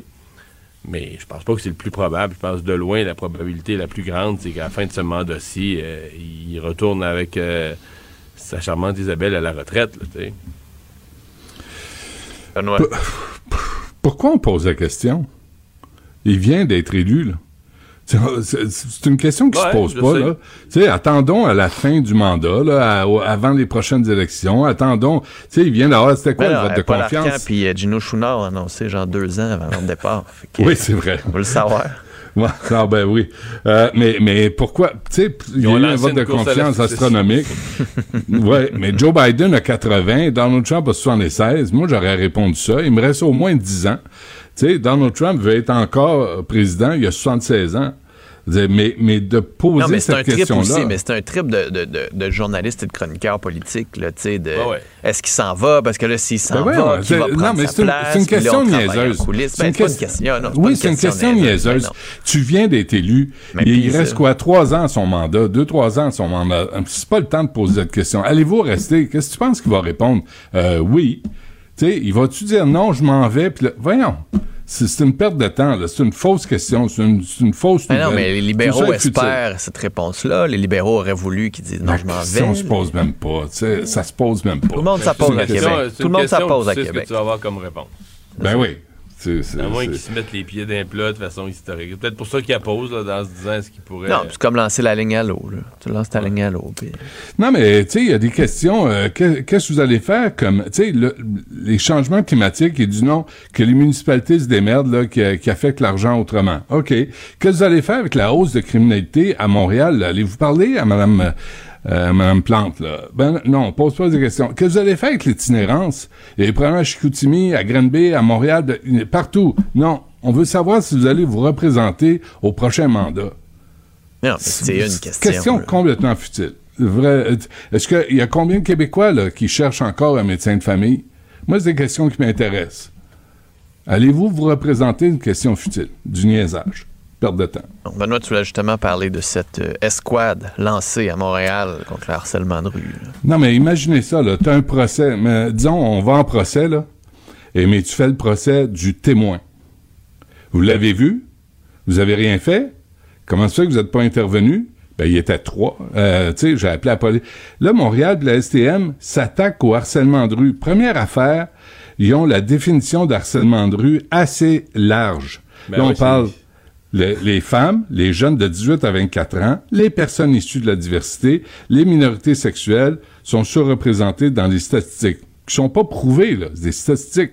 Il y a pas, y a pas de preuve à rien, là. Là, 50% Non, mais, mais des cas de des usagers du métro, là. ben oui, mais là, tout le monde s'est fait harceler. Mais moi, quand je- j'entends harcèlement de rue, là, j'entends la femme qui se promène puis se fait écœurer par un groupe. Nulle part dans la présentation de cette initiative-là de la STM, on parle de ceux qui écœurent les autres sur la rue. Nulle part. C'est une victimisation sans preuve. Par qui, on ne sait pas. On s'adresse pas à ceux qui écœurent les gens, qui harcèlent les gens. On s'adresse aux témoins. Ben là, tu peux intervenir, tu peux aller apprendre le karaté, tu peux, euh, je je comprends pas cette approche-là. Au lieu de s'adresser à ceux qui, qui sont baveux, qui harcèlent les gens sur la rue, pour toutes sortes de raisons, des femmes, des personnes euh, de, de, de- de diversité, minorité sexuelle, diversité, là, diversité, c'est évidemment, là, on, on va parler de racisme, sans preuve, là. On n'a pas de preuve de rien. Puis on s'adresse aux témoins, je comprends pas. Puis en Mais passant, les ils viennent d'engager... minorités visibles, t'a- t'additionnes ça, Benoît, c'est les trois quarts de la population. qui Ben, c'est tout le monde, sauf des hommes blancs. Et en passant, la STM vient d'engager des agents de sécurité, écoutez ça, qui ne pourront pas intervenir auprès des usagers. Bon. Des agents de sécurité qui pourront pas intervenir Avancer auprès des vers usagers. l'arrière, comme on dit. Mais non, mais qu'est-ce qu'ils vont faire? Ils vont avoir un petit uniforme, puis ils vont, ils, ils pourront pas dire, euh, euh, hey les gars, arrêtez d'écœurer euh, madame là qui, qui marche. Non, non. Ils vont faire quoi? Ils vont appeler la police. Hey, il y a des gens qui écœurent les... Je, je, je comprends pas. Je suis de bonne foi, là. Je veux aider, mais je comprends pas. Mario. Ouais, mais je pense que ça vient avec le problème de criminalité parce que moi, je, je, je, je ramène toujours ça au sentiment de sécurité. Tu sais, se faire écœurer, bon. C'est un comment. Tout, tout, tout ça, tout- toute forme de harcèlement, c'est de la merde, c'est gossant, mais je pense pas que ça a tous le même effet. Je pense que, entre autres, les femmes, mais quand il arrive un groupe, ils font des commentaires, s'ils te suivent, c'est que là, t'as t'as problème majeur, là, c'est que tu romps le sentiment de sécurité, mais de façon importante. La personne est plus bien, elle a peur. ben, et euh, ça, c'est un problème, mais ça vient direct avec le taux de criminalité. Je veux dire, tu as plus peur dans une ville où il y a une proportion de gens qui se promènent avec un couteau, euh, de plus en plus armés, euh, de plus en plus criminalisés. Euh, toutes les formes de criminalité sont en forte hausse. Ben, tu, regardes ce monde-là puis tu dis, OK, mais c'est du monde de même. Celui qui est en train de m'écœurer verbalement, là, mais je suppose que c'est du monde de même qui commettent les crimes, euh, potentiellement, ou c'est dans le club. Donc, c'est là Mais le si tu mènes, si tu un sondage, là, Mario Philippe Vincent, là, euh, auprès des gens qui disent qu'ils ont été harcelés, les jeunes, les minorités sexuelles, les femmes, il me semble que la sous-question, c'est par qui? Qui, vous, qui a harcelé, là? Tous ces chiffres-là, les femmes à 69% minorités sexuelles 75% 18 à 24 ans, 82% OK, on vous croit sur parole. Par qui? Y a-tu un profil? Y a-tu des gangs? Y a-tu du monde porté à écœurer les femmes sur la rue, par exemple? Ou à écœurer les homophobes, à écœurer euh, les personnes euh, de minorités sexuelles? Y a-tu un, y a-tu un profil? Est-ce qu'on peut s'adresser à ces gens-là? Je comprends pas. Ou on veut pas le dire. Ou on pose pas la question puis on veut pas le savoir. Peut-être ça, hein? Ouais, hein? Tu veux parler du jour de dépassement de la Terre, euh, Benoît? Non, j'ai vu ça passer. euh, le jour de dépassement de la Terre, c'est de plus en plus tôt. Euh, en 1971, c'était le 25 décembre. Ça, c'était, ça c'est, euh, c'est, je vais, c'est l'empreinte écologique de chaque pays avec la biocapacité de la planète, c'est-à-dire la surface disponible pour produire des ressources et absorber les déchets. Et là, on est rendu le 2 août 2023. On va avoir dépassé la capacité de la Terre. Euh, puis, euh, puis avant, en 1971, c'était le 25 décembre. Juste un petit mot, là. On voit les incendies de forêt, on voit les problèmes, les changements climatiques. On, on voit tout ça, là.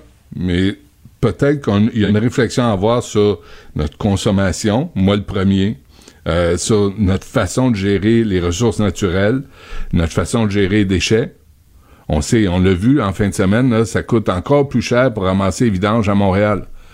Mais ces vidanges-là, c'est des déchets. Puis ces déchets-là, ben, je pense que c'est une drôle d'industrie là, qui gère ça. Puis on laisse ça à ces, sympathiques personnages-là. En tout cas, ça, moi, ça m'a, ça m'a, ça m'a fait stepper un peu là. Tu rendu le 2 août, ça nous prendrait une deuxième planète. Ouais, mais la planète en 1971 avait 3,7 milliards d'habitants. Ouais. Puis là, on a 7-8. Mm. 8. Mm. Mm. C'est ça aussi, là. Mais Mm. parce que je lisais leur affaire, je dois avouer que c'est pas tellement, euh, pas tellement le genre de rapport donc, que je lis souvent, là, mais. euh, C'est pas- Une fois par non, année. mais- C'est pas des Euh, infolettes que tu reçois, ça? Non, non, non, parce que c'est un discours qui mène à rien, tu comprends? C'est un discours qui, qui- c'est une prise de conscience infinie, mais dont la seule conclusion est l'être humain est le problème sur Terre, tu sais.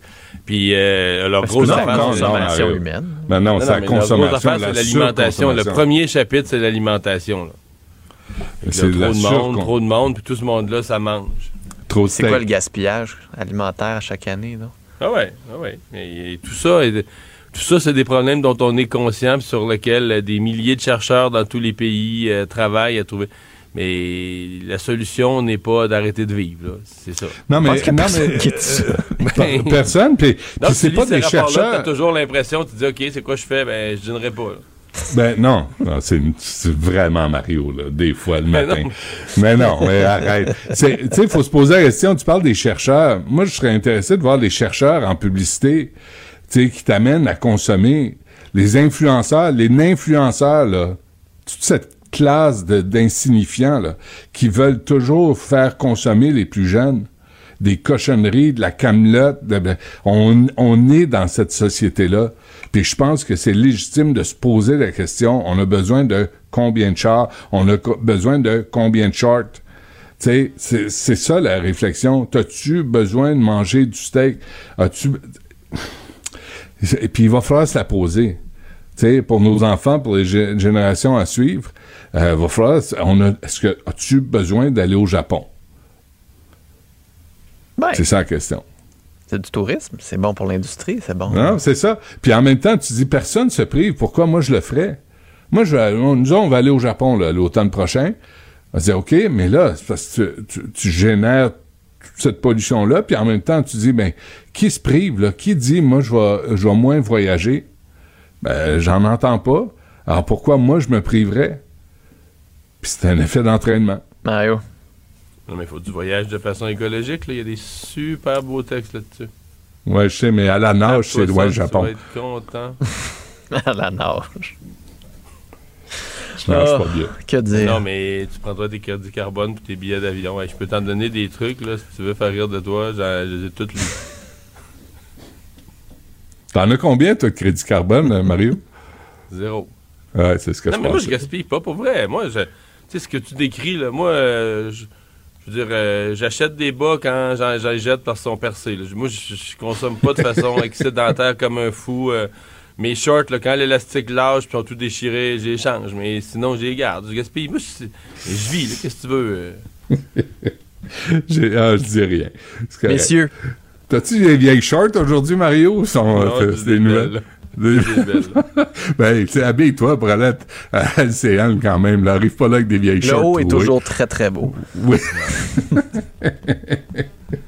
Messieurs, bonne journée. Salut. Écoute bien, là. Je répéterai plus, là. Mais voyons donc. Zéro, zéro, zéro scène. On a, on a un petit coussin. Un chroniqueur financier, pas comme les autres. Michel Girard. Salut Michel. Bonjour, Philippe Vincent. Bon, tu veux me parler des taux d'intérêt, de l'inflation et du fait qu'on va commencer à devoir se serrer un peu la ceinture. Oui, ben, je dirais qu'il serait temps, effectivement, de, de se serrer la ceinture. Mis à part les 10% de gens bien en de ménages bien nantis, les autres, ils vont se faire attraper. C'est, bien évident. Alors, j'ai cinq conseils ce matin. Premier conseil, si vous n'avez pas de budget, il serait peut-être temps de commencer à en faire un. Mais une fois qu'on a fait notre budget, il faut le respecter, par contre. Mm. Parce que bien souvent, les gens font des budgets, mais ils ne le respectent pas. Ouais, oui, ils font Alors, des budgets un c'est- peu utopistes, là, tu. Ah oui, 500 pièces l'épicerie, puis il n'y a comme pas de dépenses excédentaires, puis t'arrives à la fin du mois, tu fais, hey, mon budget marche pas. Ben oui. Ouais, mais c'est parce qu'ils font un Tu budget, mais ils font un budget, puis- ils font un budget annuel. Non. ça marche pas. Tu as un budget, c'est hebdomadaire. C'est pas. Tu suis ça hebdomadairement. là. Sinon, euh, regarde, ça, ça sert absolument à rien. Deuxième conseil, ça touche évidemment les hypothèques. C'est sûr que les gens, là, on le voit, là, le drame, là, c'est tout. Le drame là, qui est vécu à l'heure actuelle, il est vécu par les gens qui ont qui ont opté pour les fameux taux variables. Tu sais, parce que bon, euh, il achetait une maison, puis le taux variable était à 1% 1% et demi. Alors euh, là, il se faisait convaincre, après opter pour le taux variable, euh, ça, ça, ça coûte pas cher à comparer à, à un taux fixe. Écoute, il y a deux ans, un taux fixe, tu pouvais avoir du 5 ans euh, en bas de 3 Mais Non, non, c'était trop cher, ça. Alors, euh, j'avais beau me faire l'enquête pour dire aux gens, regarde, là, c'est historiquement, là, tu sais, en bas de 3% du 5 ans, même du 3% à 7 ans, là, top là-dessus. Là. Alors, euh, bon, alors, euh, mais ils ont plutôt préféré opter pour le taux variable, et bien, le taux variable? Passé de 1,5 puis est rendu à 6,95. tu sais. Alors, c'est sûr que tu es, complètement étouffé. Alors, euh, mais cela dit, en ce qui concerne euh, les hypothèques, mon conseil, bon, ben là, évidemment, il y a bien des gens qui renouvellent. là. ils, n'avaient pas encore été frappés là, par euh, la forte hausse des taux hypothécaires, méchant changement. Tu sais, le, taux d'un an, euh, il est passé de 2 officiel, le taux officiel de 2,79 en l'espace d'un an à 6,94. Je dis bien à 6,94, c'est 4 points de plus. Et euh, le 3 ans de 3,4 de 3,4 à 6 à 6,4% puis le 5 ans et il est rendu à 6 à, à 6 et- à 6,5 à l'heure actuelle. Alors, euh, en hausse de 2 points par rapport à il y a, il y a un an. Le conseil, bon, évidemment, si tu as à renouveler, là, tu pas pour le. Il faut pas opter pour le long terme, il faut que tu fasses l'inverse. Il faut que tu optes pour le court terme. Évidemment, si tu optes pour le taux, si tu optes pour euh, le taux variable, tu vas te retrouver à du 6,95, mais si tu prends un an, tu peux te négocier ça autour de 5,5 à peu près. Là. Puis dans un an, tu, tu réviseras. Parce que là, il faut savoir que quand les taux vont se ils vont, ils- on va frapper un, sommet à un moment donné. Là. Alors, euh, puis là, ils vont, ils vont évidemment, donc on va s'attendre à ce qu'ils baissent, mais ça va pas baisser euh, dr- dramatiquement de 2 points, euh, 3 points de pourcentage en l'espace d'un mois. Là. C'est pas mal que ça va marcher. Là. Ça va être graduel. Alors, euh, donc, les gens, en optant pour du court terme, tu auras quand même le temps là, de profiter de la future. Maintenant, quand est-ce qu'on va atteindre le sommet? Ça, hein, c'est complètement imprévisible. Ouais. Puis de l'autre côté, dans ta chronique, tu parlais aussi de ceux qui peuvent en profiter. là. Si vous avez de l'épargne, euh, il y a Ben quelques oui, produits d'épargne Il y a des gens là, intéressants. qui, qui ont les, beaucoup de liquidités qui traînent dans leur compte de banque. Alors, euh, je- les, les taux d'intérêt, c'est ça, c'est que la hausse des taux d'intérêt fait aussi aussi des heureux. Alors, ces gens-là, ils peuvent aller obtenir du 5% à l'heure actuelle là, pour un an. Près du 5% également pour du 3 ans puis- et, et du 5 ans. Et au nom des banques là, québécoises là, qui, sont les plus intéressantes, les plus généreuses à l'heure actuelle, c'est la Banque Laurentienne. Alors donc, euh, puis 5% euh, je te rappelle qu'il y a un an, tu avais moins de 1 là. Alors, euh, c'est très, très, très intéressant. Alors, euh, et puis, en ce qui concerne les grandes banques et Desjardins, il y a, bon, ils n'y offrent pas autant, mais euh, tu te présentes face à ton gérant, là, puis tu lui rappelles tout ce que tu as, tout ce que tu brasses comme affaire à la banque. Ah ouais, hein? Juste pour. Oui, oui, non, non, il faut pas. Ça, ça se négocie, hein. Il faut pas avoir peur, là. Alors, euh, et euh, je te parie que tu vas obtenir euh, quasiment le même taux que la Banque Laurentienne t'offre. Mais faut, faut pas avoir peur. En leur rappelant tout ce qu'on brasse. Nos REER, nos précis à gauche puis à droite. Parce qu'on peut négocier aussi pour ces produits-là. hein. Des fois, les gens pensent que t'as pas vraiment Oui, de marge de manœuvre. Non, non, non, c'est, c'est, c'est, c'est vrai, c'est vraiment négociable. La marge n'est pas immense parce que entre nous, la, la personne qui est responsable, que tu rencontres euh, euh, à, la, à la banque, euh, à la banque, peu importe, Banque Royale, Banque Nationale, tu comprends qu'ils ont un petit peu de pouvoir, mais c'est pas le président, c'est pas, pas le président de la banque. Là. Ouais, ouais. Ouais, ouais. Puis il faut quand même Qui des fait- fois. C'est pas le président de la banque qui fait 10 millions par année. non, c'est un commis, mais qui veut quand même t'aider puis peut-être avoir sa commission. Oui, oui, effectivement. Oui, oui. Et ils sont, et ils sont, écoute, ils sont vraiment une grande aide. Moi, moi, euh, moi, je, je leur fais, je leur fais confiance. Mais il faut juste leur rappeler que tu brasses beaucoup d'affaires à la banque et puis que, ou à la caisse et que ce serait intéressant qu'elles soient compétitives. Je te le dis, là, ils ont juste à prendre ma chronique puis aller se pointer le bout du nez à la banque. là. non, non, non, mais non, non, et tu vas voir, tu vas voir que ça, ça va porter fruit. Sinon, on change de banque. Ben, on va le dire aux gens. Si vous le faites, envoyez-nous une photo. Puis euh, dites-nous si ça marche. Parce que je pense que ça peut fonctionner, mais amener Michel Gérard avec vous, c'est toujours un argument de masse. Michel, on s'en Bon, parle je vais demain. vérifier mon agenda. Bang. Salut. Attentif, aux aguets. Il donne la parole aux acteurs de l'actualité. Philippe Vincent Foisy. Cube Radio. En direct à Salut Bonjour. Vincent Foisy. Salut Philippe Vincent, bon lundi. Oui, allô, Bonjour à toi. 7h, 7h33, Gino. Oh, excuse-moi, oui. 10 heures. j'ai dit 8 heures, j'ai dit 6h33. Pas grave. Non, ça c'est à LCN quand tu fais ton intervention. Moi, si j'étais dans une agence de communication, je conseillerais à quelqu'un de démissionner le week-end, un vendredi, alors que les salles de nouvelles sont moins occupées. Ça passe un peu euh, plus inaperçu. Oui, mais euh, au moins, on est là le lundi et on peut vous rappeler ce qui a été fait le, le vendredi. Euh, quel, quel bordel, ce dossier de l'ingérence étrangère, l'ingérence chinoise en particulier? Donc, David Johnston, le rapporteur spécial qui recommandait qu'il n'y ait pas d'enquête publique parce que lui avait fait la lumière seul là-dessus était capable de nous rassurer. Finalement, après s'être accroché, a décidé de, de démissionner. Et ça a remis durant la fin de semaine à l'avant-scène la possibilité d'avoir une enquête publique sur l'ingérence chinoise. Le gouvernement, assez drôle à écouter. là. Oui, oui, nous, on, a- on est ouvert. La porte a toujours été ouverte. Dans le fond, c'est à l'opposition de nous faire des propositions. Nous, on a toujours été ouvert à ça. Mais Voyons, ça fait des semaines que vous vous entêtez à ce qu'il n'y en ait pas. Vous, avez, vous êtes arrivé avec cette bébelle de rapporteur spécial qui fonctionnait tout croche, que personne, en, en laquelle personne croyait vraiment.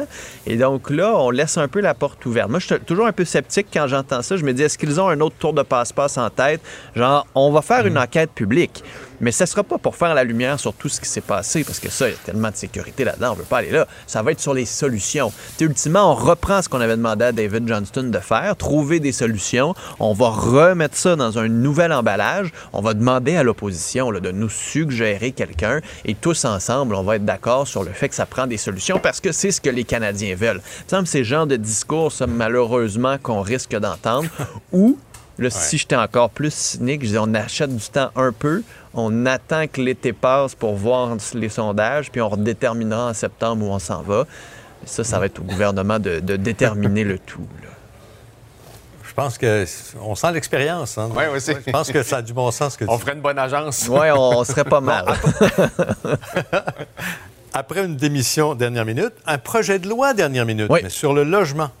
Oui, euh, qui, a, qui a été annoncé sans grande euh, bon, conférence de presse ou autre. J'ai vu des articles durant la fin de semaine de regroupement de locataires qui déplorent le fait que le projet de loi s'attaque aux cessions de bail. Ça, pour ceux qui sont peut-être pas locataires euh, ou propriétaires d'immeubles à logement, c'est quand un locataire a un bail, mais au lieu de mettre fin à son bail, soit pendant le terme ou à la fin, cède ce bail-là à quelqu'un d'autre. Donc, ça fait en sorte que le propriétaire a les mains liées au choix du locataire et ça fait en sorte que les loyers demeurent bas.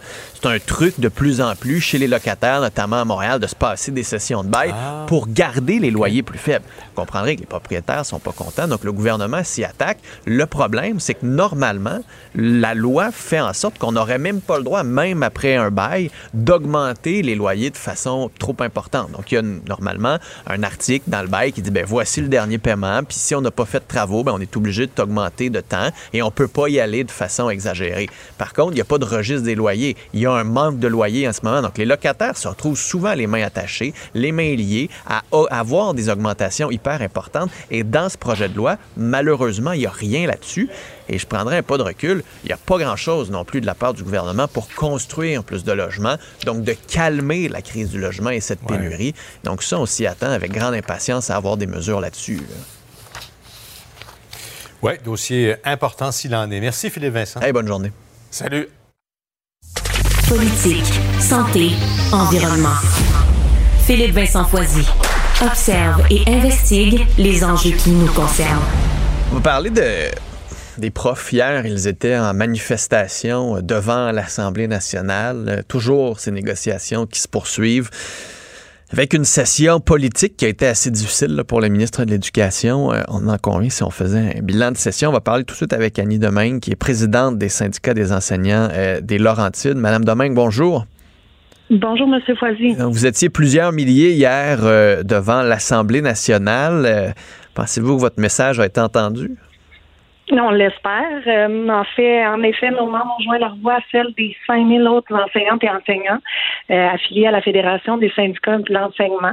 Euh, on manifestait à Québec pour réclamer un, un allègement de la tâche. Donc, on espère que le message va se rendre aux oreilles du gouvernement. C'est quoi un allègement de la tâche? Mais en fait, dans les dernières années, il y a divers euh, facteurs qui sont venus alourdir et complexifier la tâche des enseignantes et des enseignants au point où c'est devenu difficile de, de se centrer sur l'essentiel ou simplement enseigner.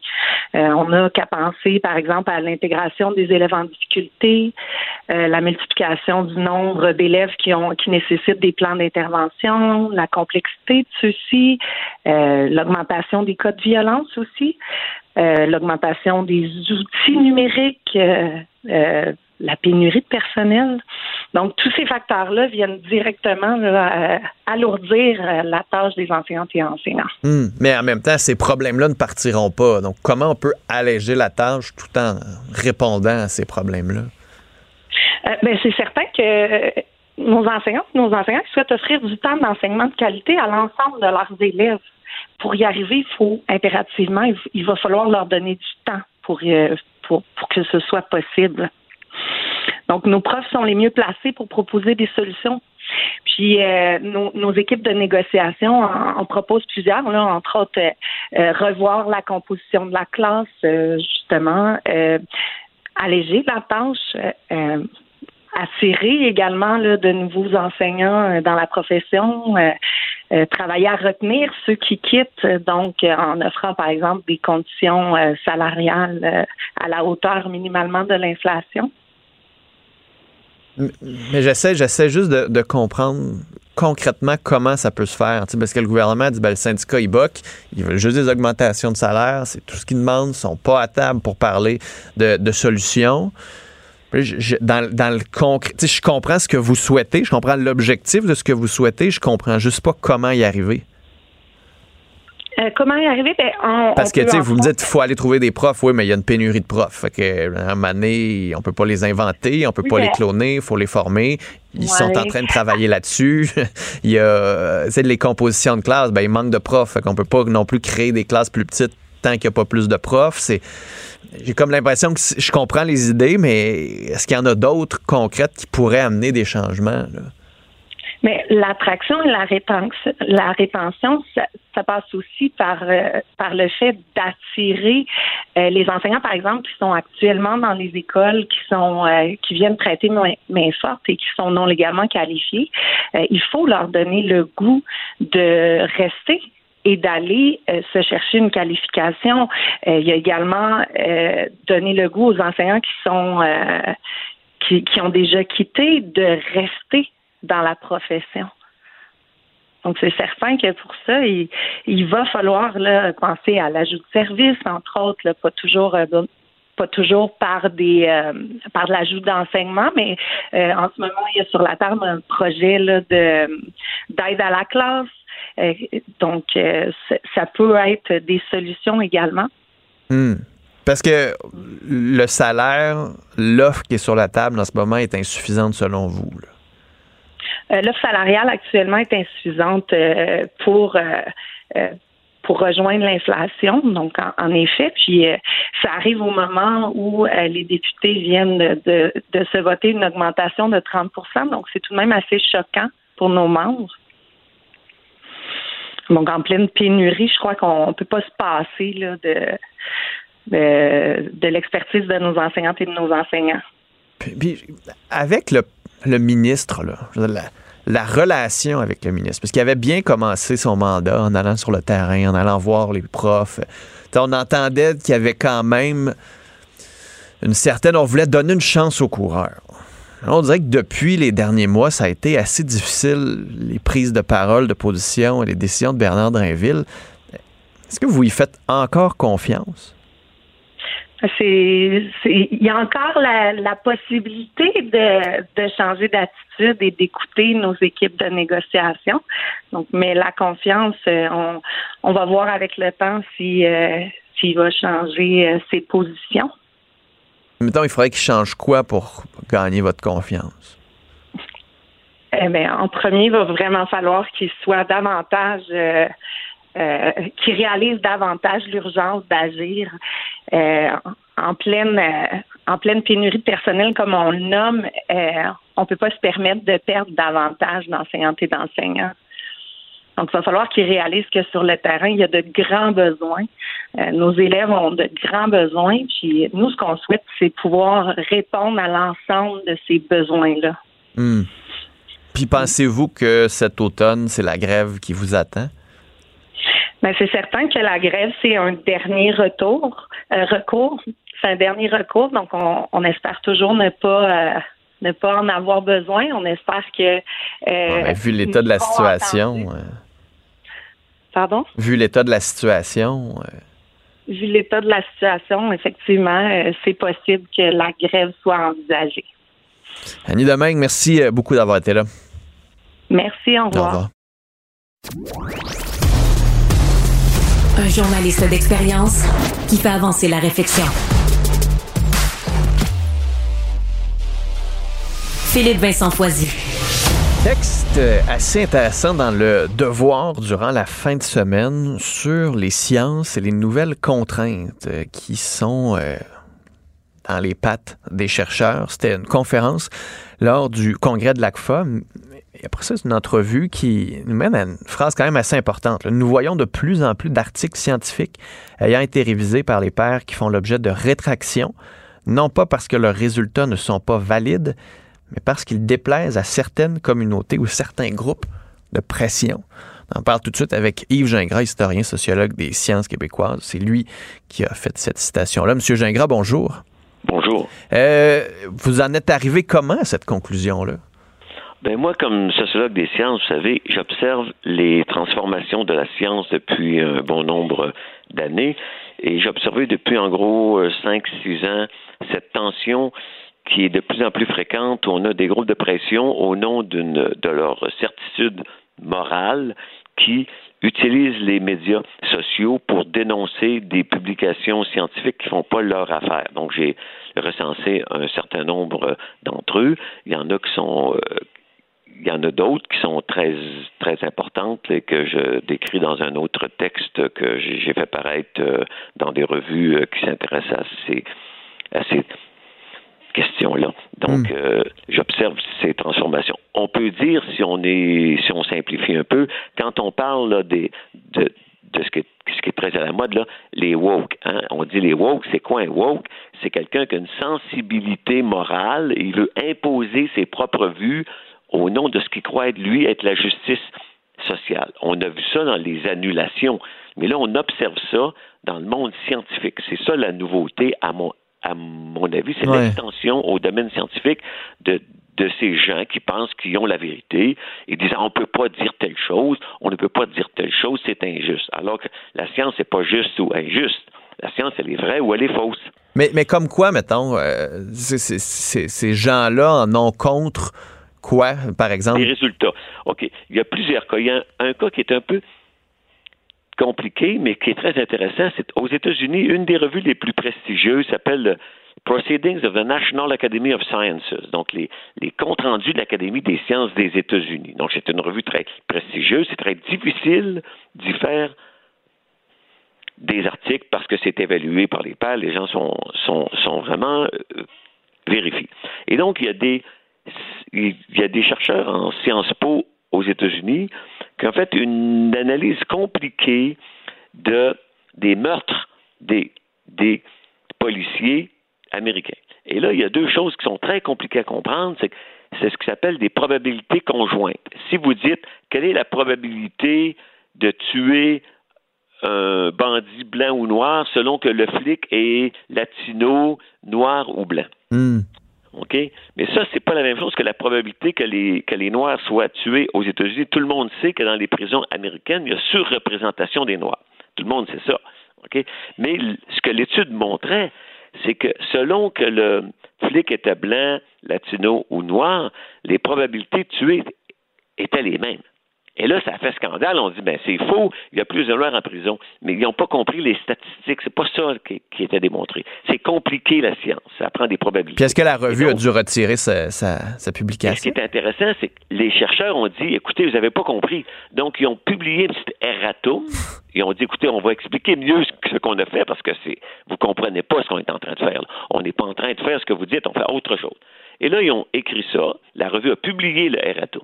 Trois mois après, parce que les cinglés continuaient à faire pression et que les républicains américains, eux, se servaient des données à l'envers, ils ont dit, écoutez, nos données sont bonnes, mais comme on ne comprend pas ce qu'on fait et que les républicains s'en servent pour des raisons euh, un peu néo-racistes, on rétracte notre article.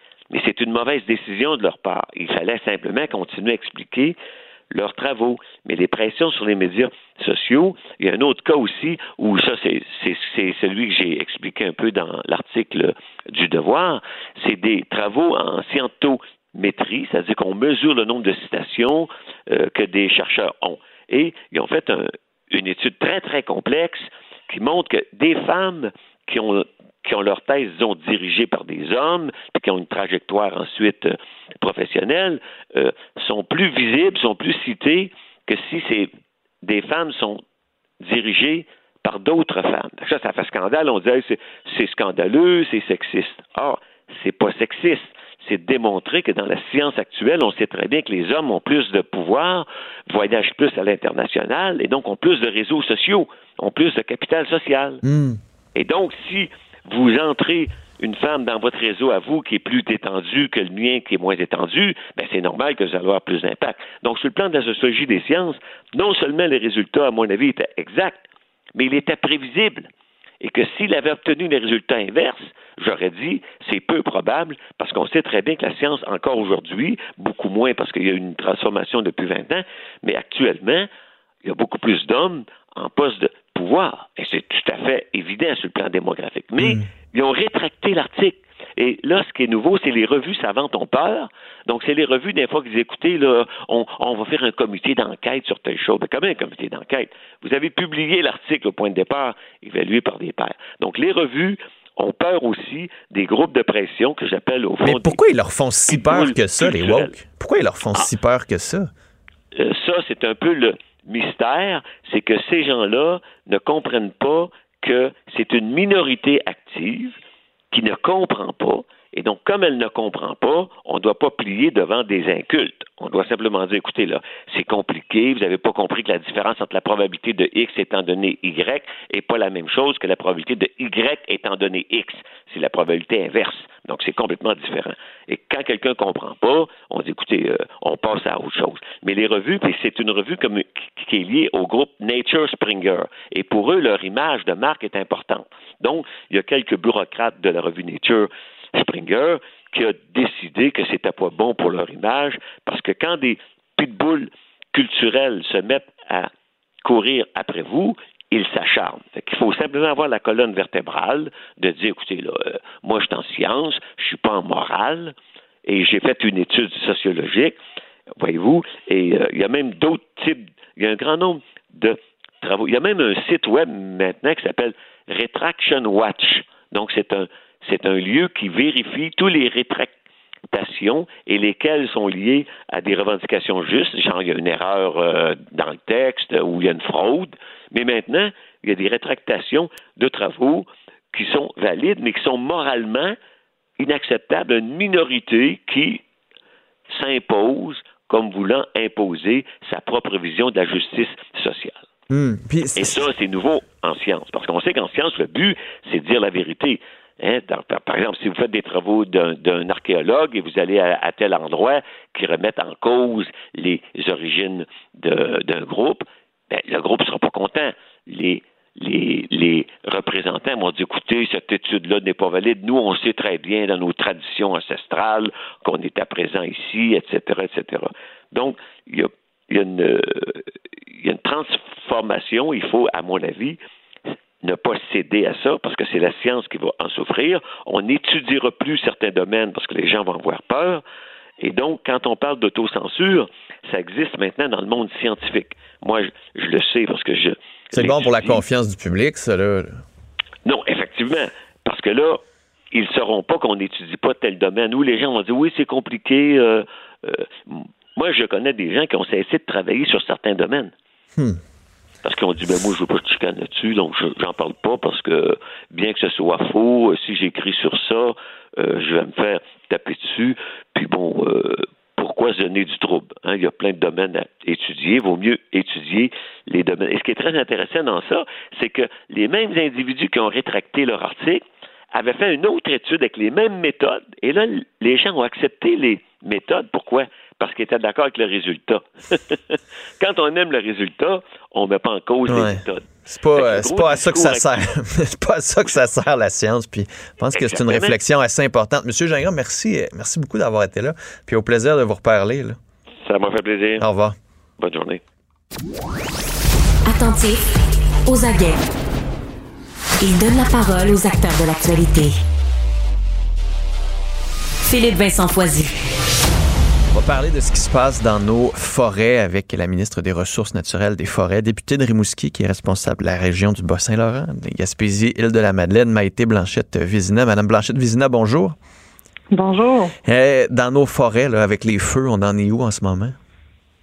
En fait, euh, les choses vont de mieux en mieux. Je dirais qu'il y a toujours des secteurs qui sont plus euh, critiques, là, notamment, bien sûr, on sait le Lebel sur Quévillon, Chibougamau. Euh, Nord-Métal, le feu euh, nous a été déclaré comme contenu, là, donc ça, c'est des bonnes nouvelles. Euh, on est toujours à la merci de la météo. Euh, la météo s'en vient de mieux en mieux. On annonce la- des précipitations, des bonnes précipitations dans les prochains, prochaines heures, euh, prochains jours euh, dans les Nord et Abitibi. Là. Donc, euh, ça, nous laisse poindre que, les choses vont s'améliorer et s'améliorent déjà. On est passé d'un mode euh, d'un mode défensif, réactif, à un mode offensif dans les dernières euh, quelques jours. Ça, c'est des bonnes nouvelles. On le voit sur le terrain, le nombre de feux actifs diminue de plus en plus, malgré qu'il y en a des nouveaux qui se déclarent au travers par des feux de foudre notamment. On arrive à garder le contrôle puis à, éteindre les feux ou à contrôler les feux qui sont déjà actifs. C'est des, des bonnes nouvelles. Hum, Puis, mettons, vous regardez la semaine devant vous. Avez-vous l'impression que vendredi, on, est proche d'un retour à la normale? Ben, écoutez, c'est sûr qu'on est tributaire de la météo des précipitations. Fait qu'avant de vous dire qu'on est à la normale euh, vendredi, je vais, je vais attendre de voir la pluie qui est attendue aujourd'hui, demain, là, pour vous dire que oui, on va, on va y revenir. Mais je voudrais qu'à court terme, là, on est en discussion dans certains secteurs qui ont eu de la pluie dans les derniers jours, là, euh, au sud de la zone qui est pour laquelle il y a une interdiction d'aller en forêt publique en ce moment, euh, pour que euh, pour qu'on puisse permettre l'accès. Donc euh, très prochainement, on devrait pouvoir, les gens devraient, certains secteurs, en tout cas, devraient pouvoir avoir des, bonnes nouvelles. On sait que les pourvoyeurs, la saison, euh, c'est- maintenant. Donc, euh, on veut limiter le, temps de, restriction le plus possible, mais toujours en s'assurant, bien sûr, de la sécurité euh, des, gens. C'est ça la priorité. Est-ce qu'ils vont avoir une mise à jour bientôt, eux autres, là-dessus? Tout à fait. Comme je vous dis, on est en discussion. Il y a certains indicateurs dans des régions qui sont ouverts. là. Donc, euh, nous, euh, on, a, on a demandé à la SOFE là, rapidement de nous émettre des avis euh, euh, de, sécurité là, pour qu'on puisse, euh, lorsque c'est possible, réouvrir des secteurs. Fait que oui, à très court terme, il y en aura. Euh, ce ne sera pas bien sûr l'ensemble du Québec parce qu'il reste qu'il y a des régions encore où il y a des feux qui, qui sont actifs et, euh, et qui pourraient mettre la vie de certains gens, de certaines personnes en danger. L'idée, c'est que on se retrouve pas coincé là, dans, entre des feux qui ont pas été, qui courent librement. Je sais que dans certains secteurs, il y en a encore, de moins en moins, mais il y en a encore, donc on voudrait pas euh, que des gens. Il y aura, de- donc, juste pour que les gens comprennent, il y aura encore des interdictions de voyager en forêt dans les prochaines semaines dans certains secteurs. là. Je vous dirais pas en termes de semaines, là, j'irai pas jusque là. C'est toujours la, c'est la question du nord du Québec, la BTB, là, demeure précaire en ce moment. là. Mais pour le reste, on voit des, des, des améliorations euh, significatives. Euh, donc, c'est sûr qu'il y aura des ajustements. Puis moi, moi, je l'ai dit dès le départ, là, on suit d'heure en heure, de jour en jour la situation. Et dès que les indicateurs sont ouverts, on lève les restrictions puisque on, on, on veut permettre que les gens puissent retourner en forêt, que les pourvoiries puissent, les EC puissent, puissent accueillir les citoyens. Donc, euh, on, va le faire. Euh, je vous aurais dit il y a quelques jours, euh, peut-être des semaines, en, ce moment, je vois le, la quantité de combattants qui arrivent de l'extérieur, euh, l'arrivée des Français qui aura changé radicalement et du Nouveau-Brunswick, qui aura changé radicalement là, la, la, méthode d'attaque dans le sens où on devient vraiment en mode combatif. Là, et avec l'arrivée des États-Unis, du Portugal, de l'Espagne dans les prochains jours, euh, moi, j'ai l'impression que les choses pourraient aller rapidement, mais je veux pas non plus. Euh, vous, ça va prendre de la, pluie. Il faut quand même avoir de la pluie pour permettre euh, qu'on puisse redonner accès, notamment dans le nord et dans la Bitibi. Mmh. Puis pour, pour les industries, là, on parlait des, des pourvoyeurs. Est-ce que il va y avoir un plan d'aide? Puisqu'ils en demandaient, ils disaient ça va, c'est quand même des revenus pendant à peu près deux semaines qu'on n'aura pas eu en pleine période euh, normalement, qui est notre période, la, haute saison. Est-ce qu'il y a des plans d'aide pour certaines de ces industries-là qui sont touchées? Je pense à la forêt aussi, là, à toutes ces compagnies qui devaient aller couper du bois, qui n'auront pas pu aller en couper. Qui, euh, comment vous voyez ça? C'est pas facile comme situation, vous le savez. Je le sais, euh, c'est la saison pour eux, les pourvoyeurs. On est vraiment sensible. On est sensible aussi euh, aux économies régionales, puisqu'en fait, on sait que dans plusieurs régions du Québec, là, ces zones de forêt publique le bordent des communautés qui vivent euh, de ce tourisme là, qui, qui vient pendant mmh. l'été.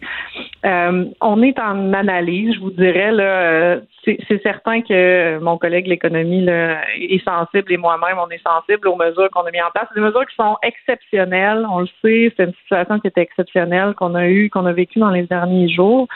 Euh, puis comme je vous mentionnais, on, on met tout ce qu'il faut en place pour essayer de mitiger là, la durée de, de cette interdiction. Puis on demeure vraiment à l'écoute des pourvoyeurs. Puis pour la forêt, pour les compagnies forestières, euh, je disais, il faut aller chercher le bois brûlé le plus vite possible. Euh, est-ce que c'est réaliste de penser ça? Est-ce qu'il va y avoir des compensations, des nouveaux territoires qui vont être octroyés? Euh, il y a le caribou là-dedans, qui le plan qui devait être déposé va être retardé. À quel point ça change la gestion de la forêt, ce qui se passe en ce moment? c'est certain que euh, les cartes euh, sont chamboulées, autant euh, d'un point de vue stratégique caribou que d'un point de vue de récolte de forêt. Dans, la loi sur l'aménagement durable des forêts, dans les garanties d'approvisionnement qui sont données à certains à certaines industries de couper en forêt publique, il y a des mesures qui existent parce que des feux de forêt, on en a eu, on va continuer d'en avoir. Donc, on a des mesures déjà existantes. On fait des plans, euh, des plans d'affectation qui sont plus euh, réactifs. Donc, on met des cartes à jour, puis on va couper en priorité des bois, du bois affecté par, euh, par certaines certains aléas. Là. Ça peut être euh, des feux de forêt, mais ça peut être aussi des épidémies d'insectes qui arrivent également, qu'on qu'on va affecter des forêts en priorité. Fait que ça, l'industrie forestière, elle est habituée à ça. Là. Ce, qui est, ce qui est différent, c'est que c'est une grande, un grand territoire partout au Québec. Donc, ça chamboule les cartes un peu partout au Québec, euh, mais on est en discussion avec l'industrie. L'idée, c'est de rapidement pouvoir permettre d'accéder à ce bois, parce que c'est encore un actif qui, qui est intéressant, là, malgré que, que, certains sont affectés. Euh, c'est parfois juste l'extérieur, donc l'intérieur est toujours bon, mais il faut, on a une course contre la montre euh, contre certains insectes. Donc euh, l'idée, c'est d'y aller rapidement. Nous, au ministère, euh, moi, j'ai mandaté, j'ai demandé à mes équipes d'aller rapidement pour pouvoir permettre que l'industrie puisse retourner en forêt dès que possible, dès que ça sera sécuritaire pour aller récolter euh, ce, ce, bois aussi pour permettre de, de, de mitiger les pertes qu'on pourrait avoir parce que Rappelons-nous, là, c'est l'équivalent de, de 16 fois, tout près de 16 fois l'île de Montréal en ce moment qu'on a de, de superficie affectée. Euh, c'est plus que la récolte d'une année. Là. Donc, ce sera euh, ce sera très euh, ce sera difficile, mais en même temps, pour moi, il est important qu'on qu priorise ce bois-là euh, c'est du bois qu'on doit aller chercher pour aussi les écosystèmes, permettre euh, qu'on puisse reboiser, qu'on puisse euh, faire de la sylviculture, replanter nos forêts qui auront été affectées par, le feu. Juste en, en, terminant, une petite dernière, êtes-vous ouverte? À ce qu'il y ait une commission parlementaire, ou appelez ça comme vous voulez, mais une réflexion sur l'aménagement de nos forêts? La semaine passée, je voyais des professeurs dire ça nous prend même un plan Marshall. Là, voyant ce qui se passe, il faut s'attaquer de façon beaucoup plus importante à qu'est-ce qu'on veut planter dans nos forêts, puis comment on les rend plus résilientes pour l'avenir. Est-ce que vous seriez prête à une commission parlementaire ou autre chose, autre mécanisme de la sorte? Écoutez, s'il y a quelque chose qui, euh, qui va avoir de positif qui sera ressorti de cette euh, de, cette crise qu'on vit en ce moment, euh, puis de, de, ces grands feux que nous aurons eus cette année, plus grande de l'histoire de la feu, c'est le fait qu'on remet au cœur des nos forêts, puis puis l'économie aussi, des communautés au centre de, de ces forêts-là, les économies des, des communautés forestières, c'est construire le Québec autour de la forêt. Puis dans les dernières années, parfois on parlait de la forêt dans un angle uniquement. Là, euh, j'ai l'impression qu'il y, a un échange. Moi, dans les dernières semaines, derniers mois, j'ai rencontré quantité d'intervenants. Été sur le terrain pour parler de la forêt, pour entendre les points de vue. On est en, rédaction d'une stratégie d'adaptation au changement climatique pour nos forêts euh, qui, qui émane des intervenants puis des experts qu'on a rencontrés. Fait que moi, je suis heureuse si on peut, si on continue d'en discuter, puis si on remet la forêt et l'industrie, ben, en fait, l'économie autour de la forêt, parce qu'elle est importante dans la décarbonation aussi de notre économie. Fait que pour moi, cette discussion-là, elle est déjà entamée collectivement et elle se poursuivra bien sûr. Là, Donc, pas besoin de, pas besoin de commission parlementaire. J'en suis pas à ce moment-ci à vous dire ça, un ou l'autre. Pour moi, la priorité, bien sûr, en ce moment des équipes, c'est le feu, les impacts de ce feu-là. Mais bien sûr qu'on va faire une réflexion euh, et, avec les unions municipales, on était justement en échange sur voir comment on pourrait faire cet échange collectif sur euh, sur la décarbonation de notre économie, la transition par la forêt, l'aménagement durable de nos forêts, mais, mais version euh, changement climatique. Donc, on est en action euh, sur ces aspects-là dans mon ministère, puis avec l'ensemble des communautés puis des experts. Et l'idée, ce sera de poursuivre et de continuer après la saison des feux, bien sûr. Haïté Blanchette Vézina, merci euh, beaucoup d'avoir été là. Au plaisir de vous en reparler. Ça me fait plaisir. Au revoir. Il désamorce minutieusement toutes les bombes qui frappent l'actualité. Philippe Vincent Foisy.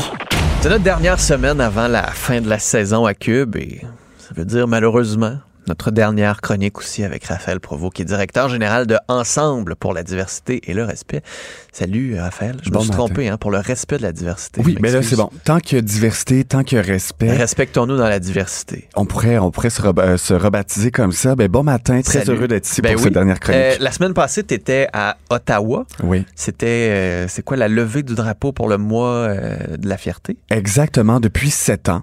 Euh, notre fameux euh, notre fameux gouvernement Trudeau, en ce moment, lève le drapeau devant le Parlement d'Ottawa. Donc, comme signe de soutien à la communauté LGBT+, c'est un grand moment. Ça ne s'était pas fait avant. Ça se fait pas partout non plus.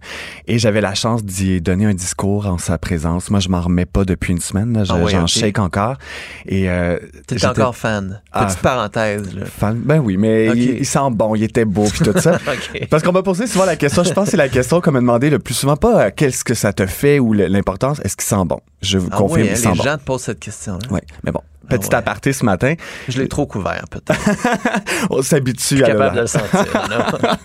mais j'étais, disons, hyper fier d'être là. C'est un grand moment pour moi. Ouais. Pourquoi? Ben, j'ai envie de. Euh, ben, j'ai envie de te dire, pour moi, il y a, une dizaine d'années, jamais j'aurais imaginé possible que ça m'arrive. Euh, j'étais euh, j'étais isolé. Moi, j'ai fait mon coming à l'âge de 17 ans. Et euh, avant mon coming moi, je me sentais seul. Je me disais, ce que je vais vivre va me bloquer. Ça m'emmènera nulle part. Et d'être la semaine passée devant son pays avec fierté, parler de la communauté LGBT+, de pouvoir faire ça, disons que ça m'a donné une petite tape dans le dos. Bon, on est le 12 juin. Oui. T'as un éphéméride aujourd'hui? Oui, un, éphéméride qui est quand même assez malheureux. Est-ce que tu sais ce qui s'est passé un 12 juin 2016? Vas-y. Oui, parce que je pense que ça a besoin qu'on lui donne toute l'attention et la lumière. Malheureusement, il y a sept ans, à Orlando, en Floride, il y a eu une tuerie dans un bar. C'est vrai, hein, c'est vrai. C'est déjà il y a sept ans. Sept ans que 50 personnes ont perdu la vie. 50, et plus d'une cinquantaine d'autres personnes qui ont été victimes, qui ont été blessées. Et c'est, j'épargne également toutes les vies qui ont été impactées par ça. Des personnes qui ont été assassinées simplement parce qu'elles étaient LGBTQ+, donc lesbiennes, gays, personnes trans, personnes pansexuelles, bisexuelles. Une personne a, a assassiné ces gens-là avec cette intention-là. C'était visé, Mm, c'était mm, un acte mm. homophobe. C'est un des, des, des actes les plus homophobes qu'il n'y a pas eu aux États-Unis. Et aujourd'hui, ben, c'est les sept ans. Et aujourd'hui, avec ma chronique, j'ai envie de leur rendre hommage à toutes ces personnes, à ces personnes qui demandaient qu'à vivre ce soir-là. Ouais, parce que c'est un peu ce dont on a beaucoup parlé durant tes chroniques, cette dualité-là entre on fait du chemin, Oui. en même temps on recule. Exact. Tu, parlais de ton coming out. Aujourd'hui, il y en a encore qui le font. Puis on se dit, Hey, il y en a encore pour qui c'est difficile. Oui. C'est, c'est- C'est très difficile encore. Alors que tu te dis, ben, on est au Québec, c'est ouvert, Mhm. ça va être facile, il y a l'homophobie, bah, il y a des petits commentaires ici et là, mais c'est rien de grave, c'est pas comme aux États-Unis, c'est pas comme en sais. Oui. Mais le fait que tu, tu t'en as parlé, cette sensibilisation-là est importante aussi. là. J'ai envie de. Puis je me suis posé la question récemment à savoir, oui, c'est vrai qu'on ça va mieux au Québec, on avance, jamais on a autant parlé. La preuve, je suis ici encore pour en parler ce matin. Mais j'ai envie de dire, pour beaucoup de gens, c'est correct tant que c'est pas dans ma cour. La voir à la télé, c'est une chose. La vivre au travail, c'en est une autre. Mais quand ça arrive dans ma vie à moi, et j'ai envie Mais de faire- comme un enfant ou comme un proche. un proche, un, un ami, quand c'est notre conjoint, conjointe, quand c'est quelqu'un dans notre je sais que dans entourage. mon temps, il y avait toujours ça. Ils disaient, moi, les gays, pas de problème tant qu'ils me touchent pas. tu sais. Ben j'ai l'impression que ce, ce discours-là a juste évolué différemment dans le choix des mots. J'ai envie de faire un parallèle avec l'environnement. La semaine passée, j'étais au, con- au congrès international sur les courses citoyenneté et euh, Madame Plante a dit une phrase qui m'a vraiment inspiré ce La mairesse de. Montréal. La mairesse de Montréal a dit, tu sais, l'environnement, tout le monde est interpellé par ça. En ce moment, on est tous, on le voit avec ce qui se passe avec les feux de forêt. Mais quand on vient pour parler d'initiative et de changement à petite échelle dans la cour des gens, là, les gens se braquent. Quand on veut justement parler des voitures, les rendre électriques. Tout le là- monde veut du changement, mais personne veut changer. ben exactement. Et j'ai un peu l'impression que souvent c'est la même chose avec la communauté.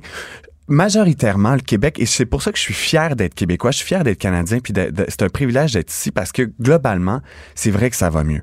On en parle, on la voit, on en parle dans les écoles. Il y a toujours une minorité, mais cette minorité-là attaque n'importe quoi, que ce soit la communauté. Après, elle s'attaque à autre chose. C'est le- l'environnement. Ils pensent que c'est un coup monté de justement M. Trudeau. Ce n'est pas un coup monté.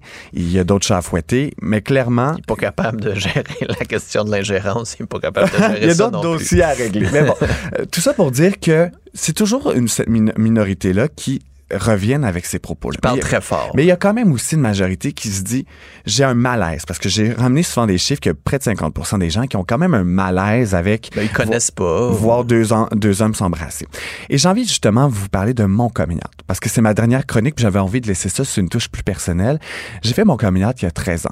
À l'âge de 17 ans, au secondaire, moi je viens de Napierville, en Montérégie, petit village. J'avais aucun modèle autour de moi. Moi, Est-ce qu'il n'y en, avait pas d'autres gays? là? à moins que je les, on je les connaissais pas.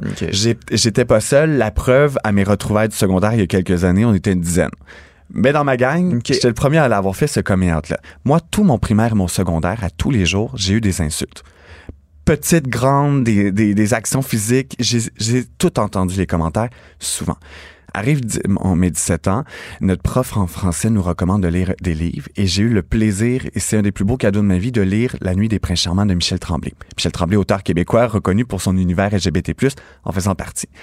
J'ai lu ce livre-là qui raconte l'histoire d'un jeune de 17 ans qui se découvre et qui vit ses premières aventures et qui voit que ça peut être normal, qu'il peut y avoir une vie normale. Mm. J'ai lu ça, j'ai lu une dizaine de fois le livre avant de faire mon exposé. Je suis arrivé en classe, j'ai raconté le livre à tout le monde et j'ai dit, moi aussi je suis gay, puis plus jamais qu'on m'écœure avec ça. Plus jamais. Et on a arrêté de m'écœurer. Ah ouais, hein? On a arrêté de m'écœurer. Il y a eu des commentaires. Mais le fait que je le dise, que je l'assume, que j'utilise moi enfin les bons mots pour m'exprimer, que c'est pas les autres Ben, qui que toi, des tu les comprennes aussi. Exactement. Et il y a eu un changement. C'est pas toujours, c'est pas toujours facile depuis. Puis c'est pour ça que je dis que c'est important, toute la sensibilisation et l'éducation. Moi, ça a eu un, un impact, ce livre-là, parce que j'ai eu accès à des histoires qui me ressemblaient. Mm, mm. Et c'est ça que j'ai envie de faire, c'est de donner des voix. Et la semaine passée, pour venir à Ottawa, un, ce gars-là qui était sur scène à 30 ans, qui se dit, quand j'avais 17 ans, j'ai fait mon coming out, puis que t'es pas gros dans mes culottes ce jour-là, Mm. jamais il aurait imaginé qu'il pourrait faire ça. C'est ça de la représentation. Un, un gouvernement comme ça, c'est ça des alliés. Donc, je ramène tous les mots que j'ai utilisés dans mes Ah chroniques. ouais, des modèles. là, Des tu parles modèles. de, de cette inspiration-là parce que tu le disais que Exact.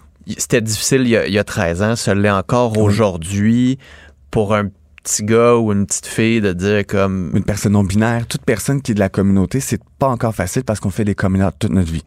Mais j'ai envie de dire deux choses aujourd'hui aux personnes qui sont des alliés, aux parents, aux proches. c'est correct de pas tout comprendre. C'est correct. Ça va être tough si on, vous annonce un coming. C'est sûr, comme parents, on, on, se souhaite le chemin le plus facile pour notre enfant puis pour nous. Mais c'est correct de pas tout comprendre. Faut juste pas juger et invalider les gens. Puis aux gens de la communauté qui nous écoutent, s'il y a des gens des communautés, soyez fiers de qui vous êtes. Vous avez le droit aussi de pas juste vous mettre en lumière comme je le fais. On se donne le relais. Moi, j'ai pris un bâton. Je cours en ce moment dans cette course à relais qui est la vie pour moi. Et euh, j'ai envie de dire que c'est correct de pas tout comprendre. Faut juste Mm. pas juger. Et c'est ça que je veux que les gens retiennent avec mes chroniques. Qu'est-ce qu'on peut faire, mettons, pour, pour, pour, pour aider cette compréhension Oui. Pour aider. euh, Parce que des fois, j'ai- j'ai j'ai l'impression que. On entend tellement de voix, puis souvent aux États-Unis, là, tellement de voix fortes d'un côté.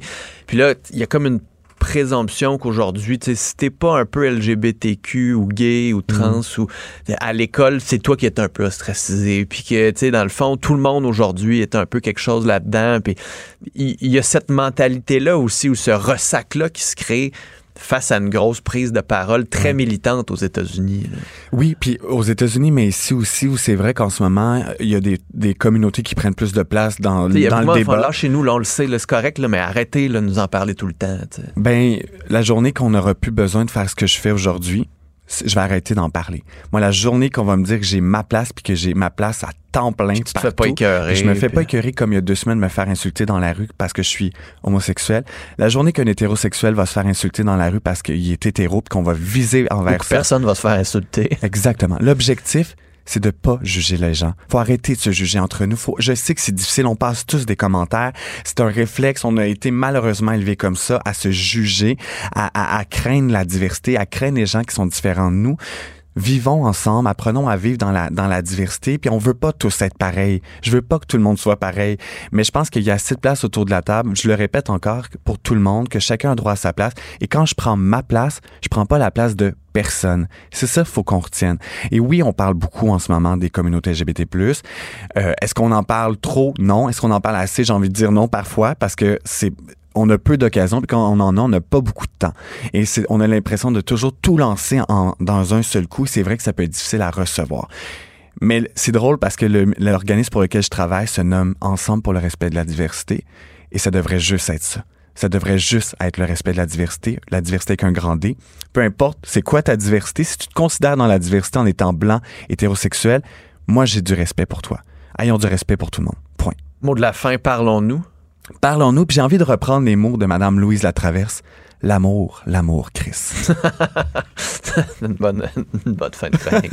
hey, Raphaël, je te souhaite un, un bel été. Merci beaucoup pour Bon ces été. euh, dernières semaines.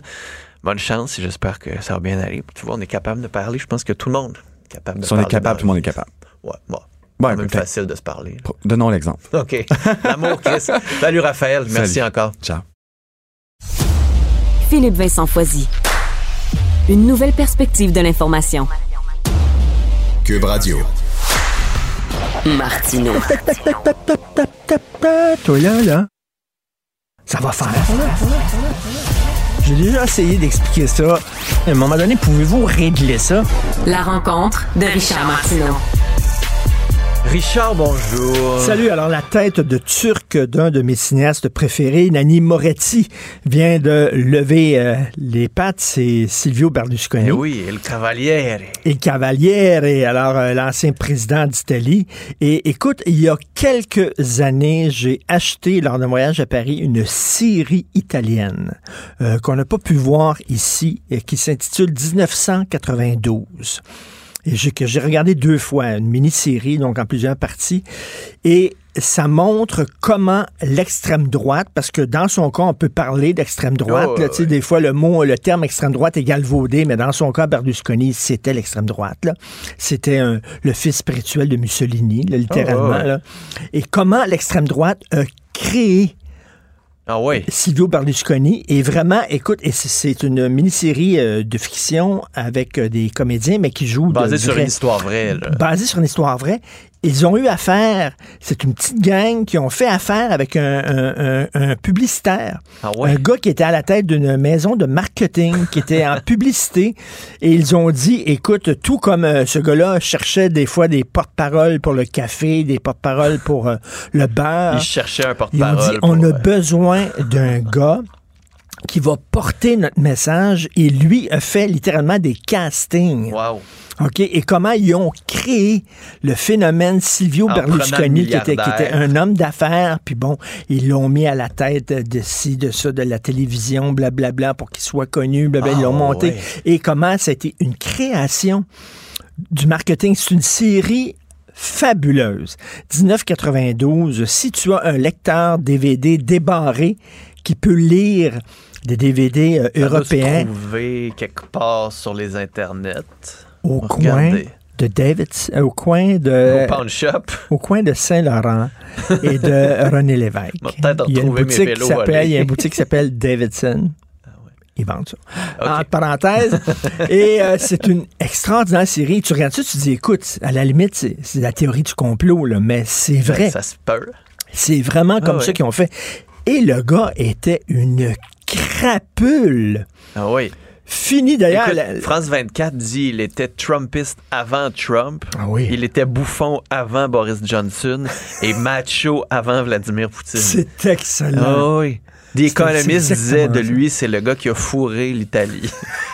Puis c'est bon parce que c'est tant au niveau financier qu'au niveau sexuel. Eh Oui, exactement. Avec les bunga bunga. Les bunga bunga, c'était des, euh, des orgies qui organisaient avec des mineurs.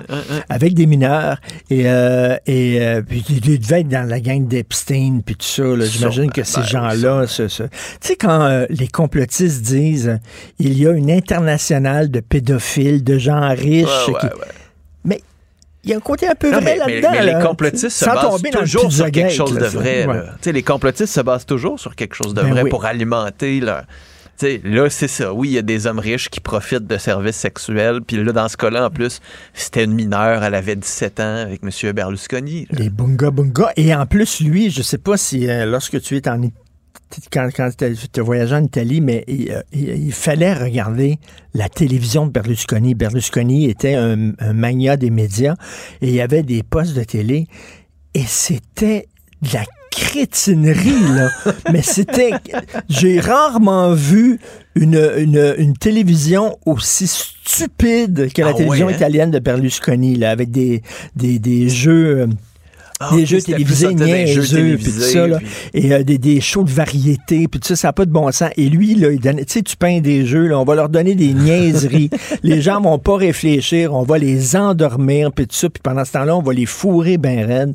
C'était, euh, c'était vraiment, mais j'aime bien ça, moi, macho comme Poutine, Ouais.